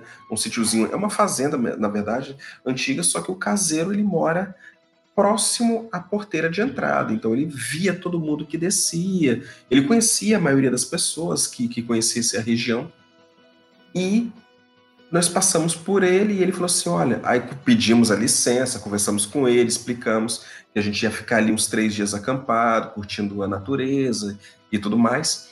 E ele falou assim: olha, eu vou falar para vocês aqui a mesma coisa que eu falo para todo mundo que vai acampar nessa região evite o campo limpo. Aí pensa que história é essa de campo limpo? Aí daí agora vocês imaginam uma casa o seguinte: nós estávamos todos dentro de uma casa de madeira e um ao fundo havia uma um, uma, um fogão a lenha, a madeira crepitava e ele fumava enquanto ele fumava um cigarro de palha. Ele acabou de fumar o cigarro, a fumaça se esvaiu no ar, foi quando a gente conseguiu ver a face dele e ele estava preocupado, né? Conversando com a gente, preocupado, sentado ali na, dentro da casa de madeira. Aí ele disse o seguinte: o Campo Limpo é uma região debaixo de uma grande árvore.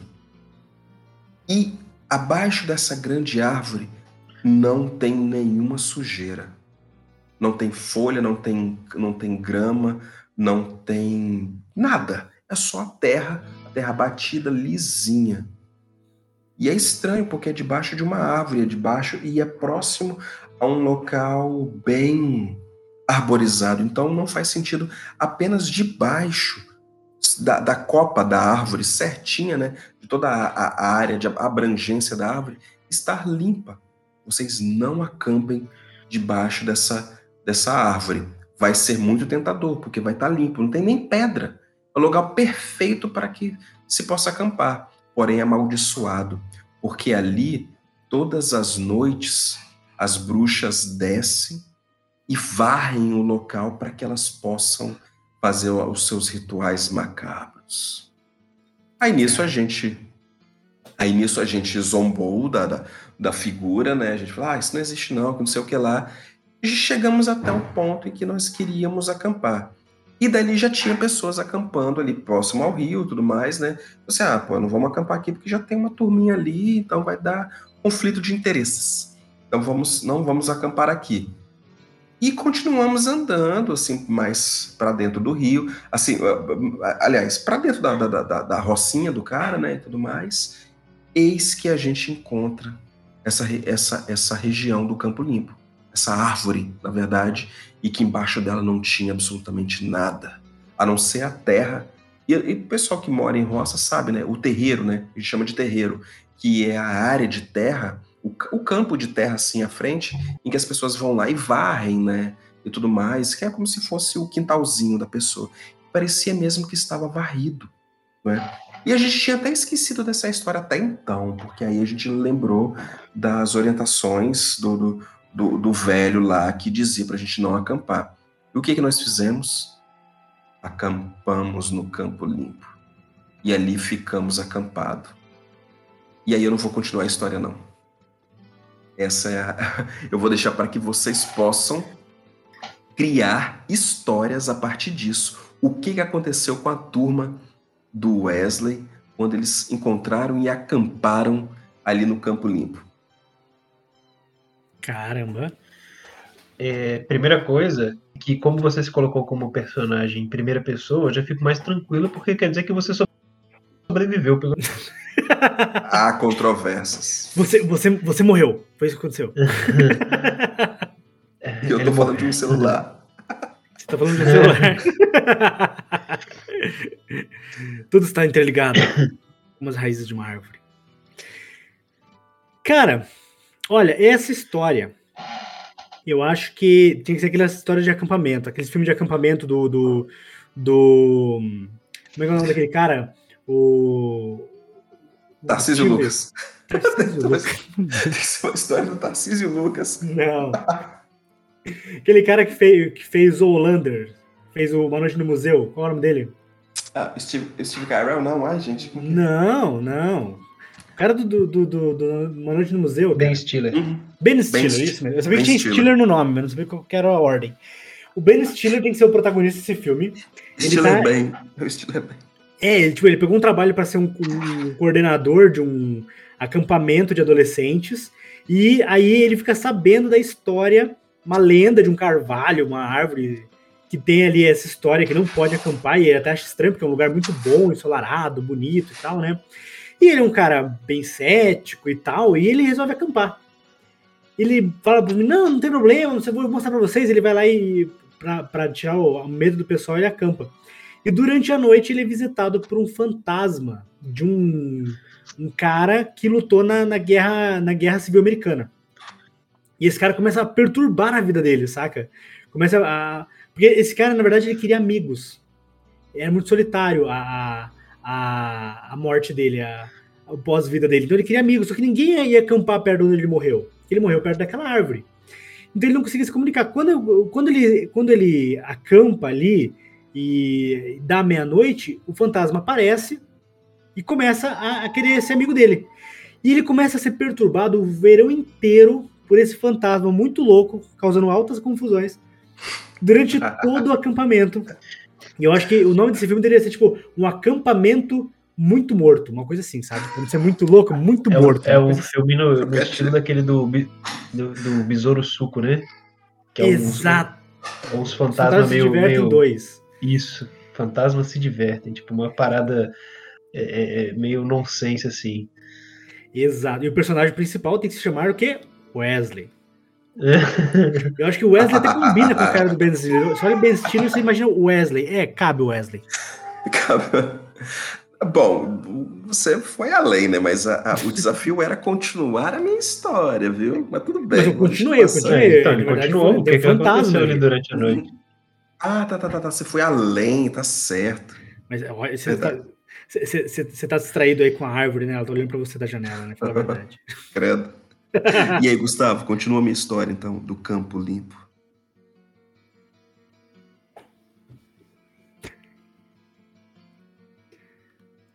Vai, gente. Gustavo? Gustavo? Opa, desculpa, tava com a internet um pouquinho falhando, parece. Pô, perdeu Fala a chance de novo de fazer uma piada. Que vocês falaram, por último Perdeu a gente de uma piada que você tinha morrido. É... vai, lá, vai lá, vai lá, Gustavo. É. Como, você, como você adapta ou continua a história do. Como que você continua a minha história?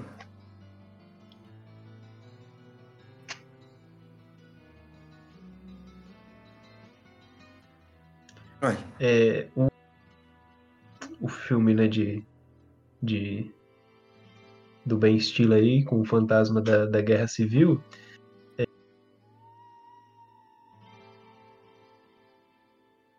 Esse é um filme é, é, é, filme meio aloprado assim, né, meio leve. E esse, esse... tá cortando, cortando bonito, Gustavo ali. Tá cortando, Gustavo. É, tá nos ouvindo? Dos, algum dos. Wesley. Falou. Oi, tô, eu tô, eu tô Vocês estão ouvindo? Estão ouvindo? Gustavo, tá Não, cortando. Gustavo, você tá cortando. Tudo que você falou, cara. Ah, meu Deus. Tá, tudo bem, vou. Volta do, vou, volta do vou, começo aí. Vou repetir aqui. Acho que é a minha internet que tá um pouquinho ruim. É, vamos lá. O, a continuação aí do filme que o Jean propôs, né, do Fantasma da Guerra Civil, é, seria uma situação assim, é meio, meio comédia, né? Meio nonsense.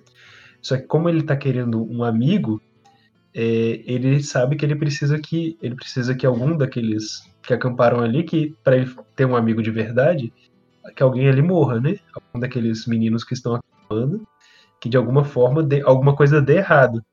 Mas da mesma forma que ele quer que isso aconteça, ele não, não quer ele ser o responsável por isso. Então fica assim uma hum. uma corrida de, de, de, gato e rato, tipo assim, ele ele tipo indo quase quase ele quase faz alguma coisa assim de, de ruim, mas na verdade ele não tem essa intenção, aí ele dá para trás no último segundo. Aí o filme começa a ter um tom assim de, de, de, de terror, de, de, de, suspense, aí sempre volta a, até a quebra de, de, de ser, na verdade, só uma, uma, uma comédia mais leve. Hum, é, não, gostei. Hum. Uma coisa meio? Team 1990, 2000, né? Eu acho uma boa, eu acho uma boa. Aí ficaria, aí, fica, aí ficaria, nessa, nessa, nessa dança, né? Até que e, né, em algum momento tem que ter uma, uma reviravolta que o Wesley vai falar agora. Ah, então, é, obrigado pelo, pelo, pelo, pelo gancho aí. Eu gostaria, na verdade, de terminar a minha história, né?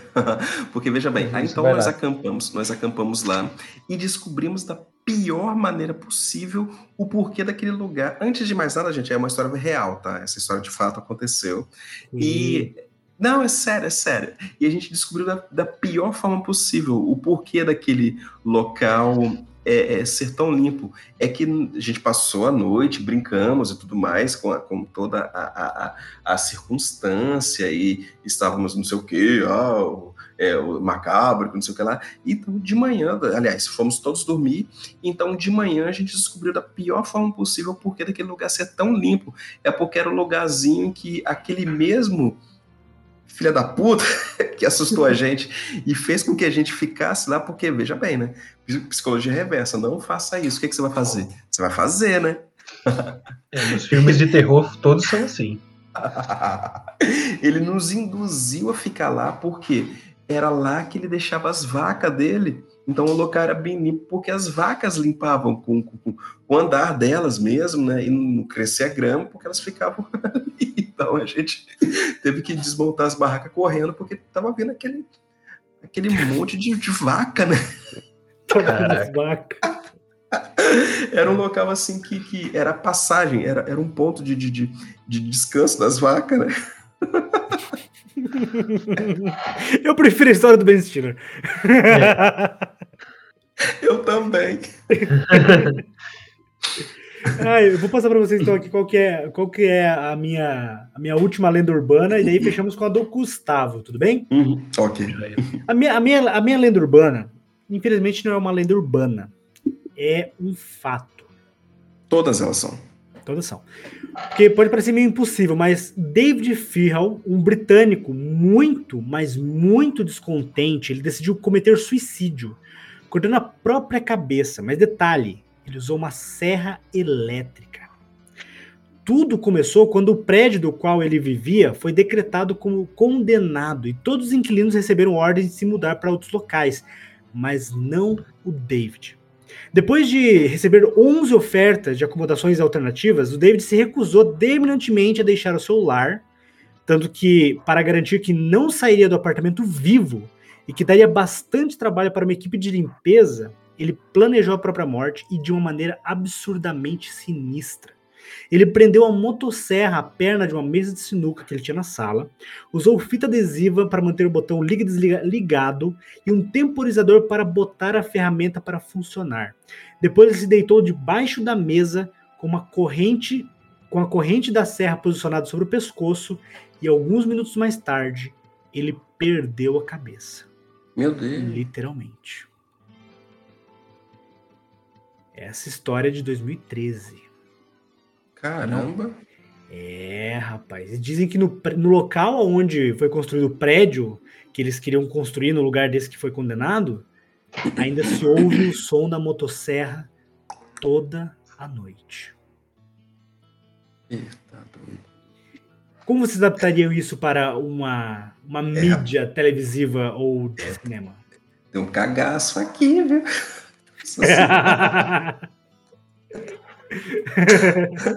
Vai lá, Gustavo. É, cara, é uma história pesadona, né, também. É, e esse tipo de, de história aí poderia ser uma daquelas, assim, é, a, a, não sobre ele em si, né, mas a família que vai morar na casa logo depois desse evento. Que o pessoal hum, que, que tipo os outros.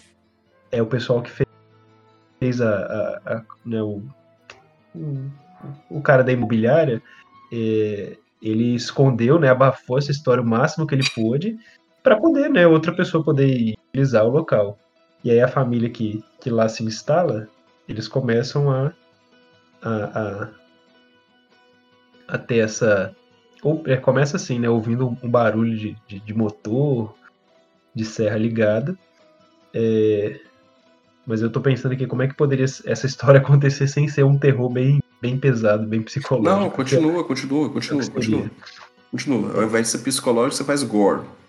Tá legal. É, não, é, é, entendeu? Aí essa, essa família, né, que foi se instalou no local de forma assim inocente, é, eles começam a ouvir esses barulhos, né? E o, o chefe ali da família, né? O, o um dos, dos patriarcas ali é, começa a procurar, né? Tipo assim, ah, se isso é uma coisa no porão, se isso é uma coisa no sótão, e ele não consegue achar.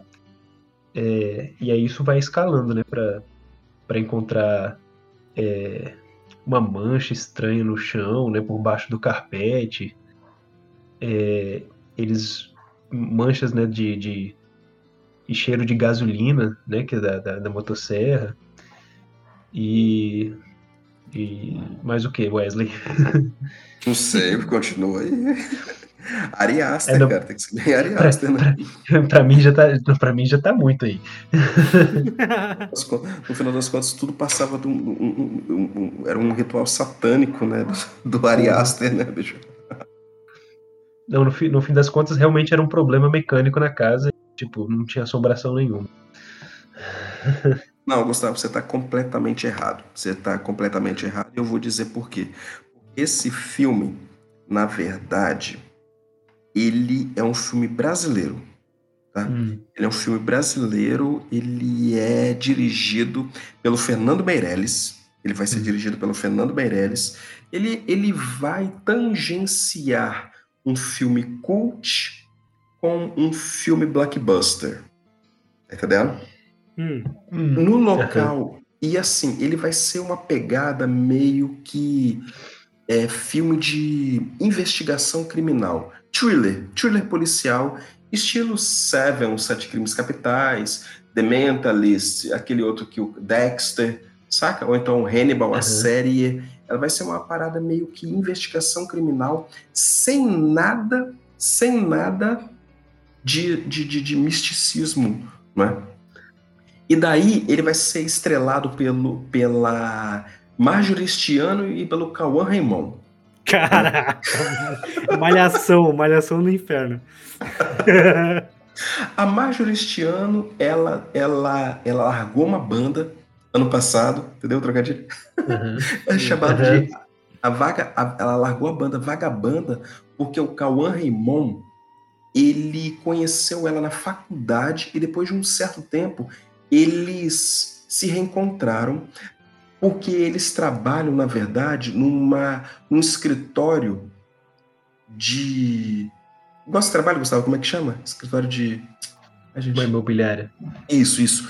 O Cauã Raymond, ele trabalha num escritório de, de imobiliária e ele precisa de uma estagiária para mexer nos documentos e tudo mais. E daí ele não consegue, ele não consegue alugar aquele imóvel por causa dessa pseudo-lenda que tem ali do cara que cometeu um suicídio muito macabro. E daí eles vão é, eles vão tentar investigar tudo mais para tentar desmistificar o, o, o, assunto ali do prédio, né? com direção de Fernando Meirelles, com atuação de Cauã Raymond e Majestiano, o, o Wagner Moura vai aparecer no filme, Wagner Moura, ele, ele é o. O Wagner, o, o Wagner Moura, ele é o, o, o, cara que quer alugar. Eles querem, eles querem é, é, convencer o Wagner Moura dele alugar ali, porque na verdade o Wagner Moura tem uma banda, uma banda hum. que ele precisa ensaiar. Né? E dali o, o, o, a banda é formada pelo Sérgio, aquele que fazia o cabeção na Malhação. Nossa. Tá? É, ele, uhum, ele, ele, o Wagner Moura é o empresário desse cara aí. No final das contas, eles descobrem tudo que o cara que se matou, que na verdade não se matou, não se matou, na verdade. Quase, quase, é... hein? Quase. Quase, quase, quase, quase, quase, quase, quase, Bateu, bateu aqui no, bateu no mais 18 aqui e voltou. Ah, não tava ainda não, né? Ele, ele... Não tava ainda não. É, é ele, violência 16. Ele consegue, e na verdade, esse cara que quase se matou é o Matheus Rondjakov. Né? o cara conhece todo o elenco da Globo, cara. Eu não sei metade desse povo que você tá falando. Hein? Mateus, o Matheus Rondjakov é aquele cara que faz o, o, o, Rodrigo. Como é que é? Rodrigo. Aquele que se assumiu gay agora, o Rodrigo. Wesley. Oi. Ai, gente, como é que é o Rodrigo. Rodrigo Santana. Rodrigo Santana. Rodrigo Santana. É.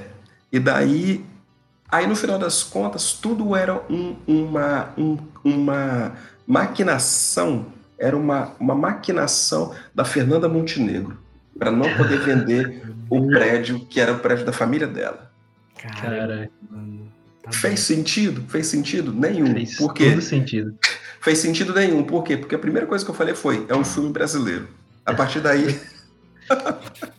Nossa E, e é, é, o filme também assim, tem participação especial do Zé do Caixão. Zé do Caixão, pós-mortes, gente... inclusive. É, é claro. claro. E a gente não. E também tem participação do seu Jorge. O seu Jorge vai aparecer também. Seu Jorge. Não o meu, o seu. É... ok. Meu, tá o seu, o nosso. E agora, para fechar, com chave de ouro, eu quero que você traga, Gustavo, essa lenda, essa história, essa, essa, esse, esse mito no bom sentido, que hoje em dia tem que deixar bem claro, é mito no bom sentido, que movimentou o Brasil de forma incrível, que não acontecia há anos. Qual que é a essa, lenda que você tem para nós, Gustavo? Essa, essa lenda, né, que tal qual Wesley disse, nada que está aqui é lenda, né? São todos fatos. Essa, Todos inclusive, foi te televisionada, né? é, no, no, Brasil inteiro. Você, pro, você procurar aí na internet, você tem vídeos aí em alta qualidade disponíveis sobre esse evento é, é, é ímpar na história da humanidade. Não sei porque ainda não reconhecido como o, o, né, o, o primeiro do seu tipo, de fato registrado, que é a aparição do ET Bilu. a descoberta. É, que é uma, é uma é, é, o primeiro encontro né, da humanidade com o ser dito de outro planeta e que, que, né, que com muito bom senso ele aprendeu o nosso idioma antes né, de comparecer, porque se não é para viabilizar uma comunicação mais clara. Tá errado? E, ele tá errado? É, é, é, e por sorte, né, ele conseguiu transmitir claramente a sua mensagem. Né? Ele, ainda bem que isso foi filmado, né, tá registrado. Então, assim, essa aparição tal qual é, é, é, tal qual importante, ela foi muito breve.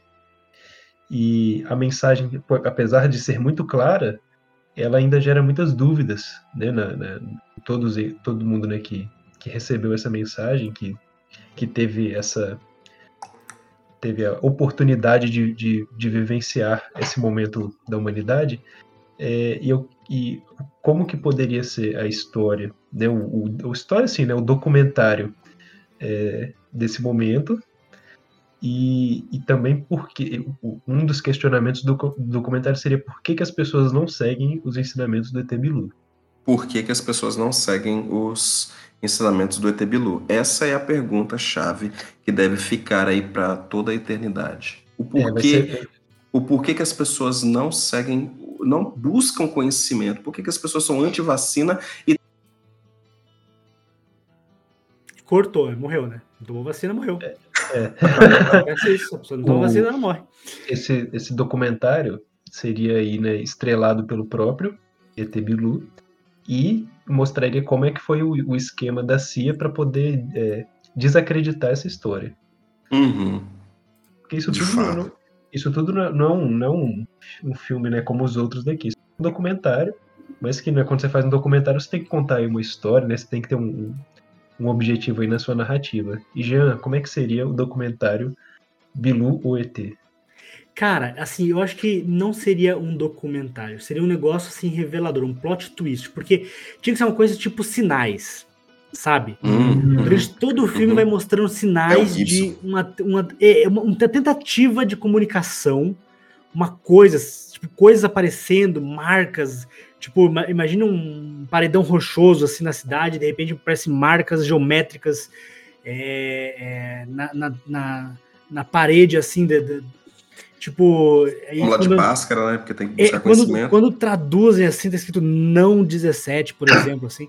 E aí, tipo, quando, quando, quando finalmente aparece uma luz sobre a casa, assim, a porta é arrombada, estourada, assim, aí quando aparece aquela forma alienígena, cabeçuda, assim, curvada sobre, sobre as patas, os pés, assim, tudo, tudo diferente, assim, ele fala Busquem conhecimento.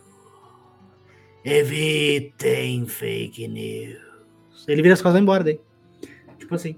Ia ser, ia ser louco, cara. Eu acho que podia, o Steven Spielberg podia comprar esse, esse roteiro de mim, cara. Olha. É, e, Mas, cara. O Shyamalan também, né? O Shyamalan. É, estilo Bruxa de Blair, que é filmado com câmera na mão, assim, tipo, todo, todo meio, meio com a câmera solta, né? Tipo, tudo sempre meio confuso e tal, você não consegue enxergar as coisas direito como se fosse né, um, um, uma filmagem caseira, né? Não, na verdade, não, depois essas imagens foram encontradas. É, não, é, não, é que baixou, não é que baixou orçamento, é que, é que é estilo, né? Blair, o né? É, não, é, é, não, é proposital. mas essas imagens foram encontradas, na verdade, não no planeta Terra, mas no planeta original do Bilu. Hum, porque lá ele não é. Porque, porque lá ele, não é, ele é só o Bilu, né? Ele não é o ET. não é Bilu, não é Ele é só Bilu. Mas, Gustavo, eu tenho aqui uma. Eu, eu, eu, faria diferente. Eu faria diferente de vossos senhores. Eu faria. Porque, veja bem, como estamos aqui flertando com as impossibilidades, claro que a gente já deixou bem claro que tudo que nós descrevemos aqui são apenas versões de uma realidade, não é? Tudo aqui existe, basta você acreditar, corações jovens que somos.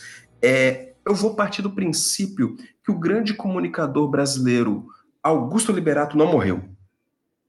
Ok? Hum. Fique aqui também uma indicação do seu técnico em segurança do trabalho. Não faça manutenção em lugares altos e sem treinamento. Chame uma equipe, faz tudo certinho. Não perca a vida por bobeira. Tá? Ok? Ponto parágrafo. A gente vai partir do princípio que o Gugu Liberato, um ícone da televisão brasileira, não faleceu Olha! daquela forma. isso. Oi, né? Alguma coisa assim. Eu vejo muito o, o Gugu Liberato fazendo a, a chamada do ET Bilu. Vamos, gente, vamos, gente, agora, todo mundo comigo. Olha, direto de Colatina. Etebilu, Etebilu. Santo. Mas veja bem, imaginem o Gugu liberado de blackface. Ele tá de blackface, ele tá com aquele cabelo black power dele e ele ele é um taxista de disco voador, não é? Ele na verdade ele é um taxista de um disco voador e ele vai fazer um de volta para o meu planeta especial para o ET Bilu. Esse vai ser o episódio. Esse... Caramba, de volta para a minha Terra. De volta para o meu planeta. De volta para o meu planeta, é. Com o ET Bilu. É, e assim, aí daí, veja bem, aí o, o, o ele vai chegar, né? O ET Bilu vai fazer uma ligação, tudo mais, vai chegar o táxi para ele voltar, né? Táxi barra disco voador, e ele vai voltar para o planeta dele. Aí daí todo mundo sabe que é o Gugu, menos o ET Bilu. Porque o ET Bilu, né, olha assim, tipo, é tipo o He-Man, né? Pintei o cabelo e tira a camisa, ninguém reconhece o He-Man. Ninguém reconhece o Príncipe Adam, né? É a mesma coisa o Gugu. Pintou a cara de preto, colocou um Black Power, não é, o, não é?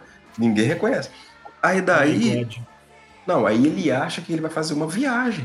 Ele acha que ele vai voltar para Terra. Não, cheguei, chamei o táxi aqui e tudo mais, vou voltar aqui pro meu planeta. Mas aí o, o, o, o o Gugu, o Gugu Liberato que está aqui fantasiado, ele começa a entender as nuances ali do ET Bilu e descobre que o ET Bilu não é simplesmente o ET Bilu, busquem conhecimento.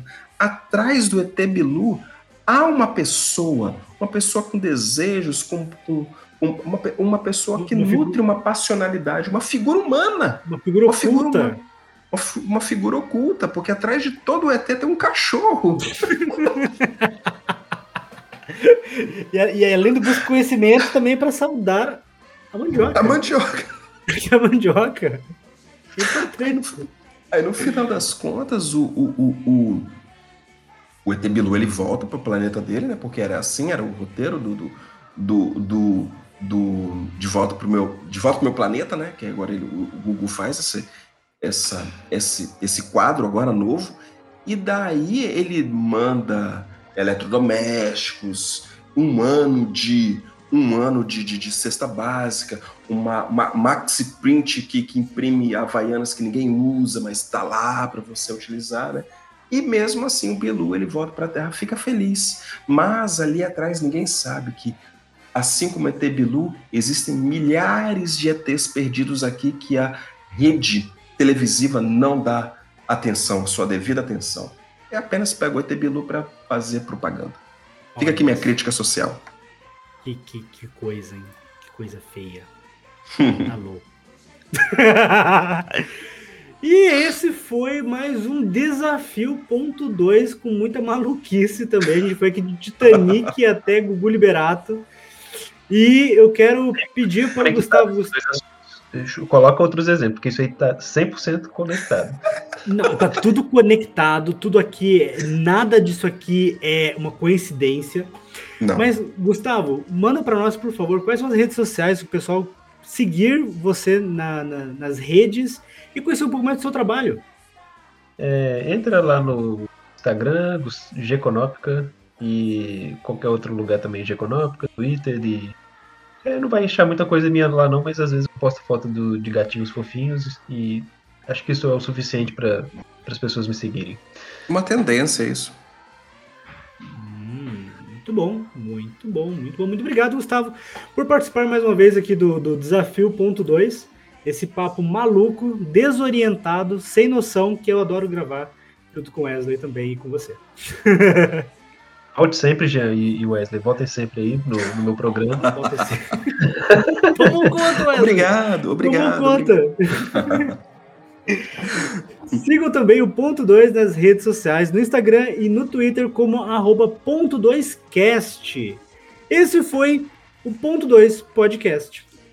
Até semana que vem, assim como até o próximo desafio, que é você que vai mandar. E se você tiver também uma, uma, uma, uma ideia, uma ideia não, se você tiver uma lenda urbana aí que você presenciou, que você conhece, que só a sua região conhece, mande para nós no qual e-mail, Jean? No ponto 2 podcast arroba gmail.com e nós leremos no próximo episódio. No próximo episódio. É isso aí, gente. Manda de novo, Jean. Semana que vem. Até semana que vem. Tchau, tchau. Busquem Tchau. conhecimento. Busquem conhecimento. Busquem conhecimento. Aí, excelente. Caramba. Parando de gravar aqui. Porra, foi massa, eu gostei, hein, bicho. Cara, foi muito doido, cara. Foi uma, foi uma viagem LSD bonita aqui, cara. Caraca, vocês foram falando, eu fui, eu fui lembrando de um monte de história maluca, cara. Fala a verdade, você inventou na hora, né, Wesley? Fala a verdade. Nenhuma dessas, Jean. Nenhuma, Nenhuma, dessas. nenhuma. Nem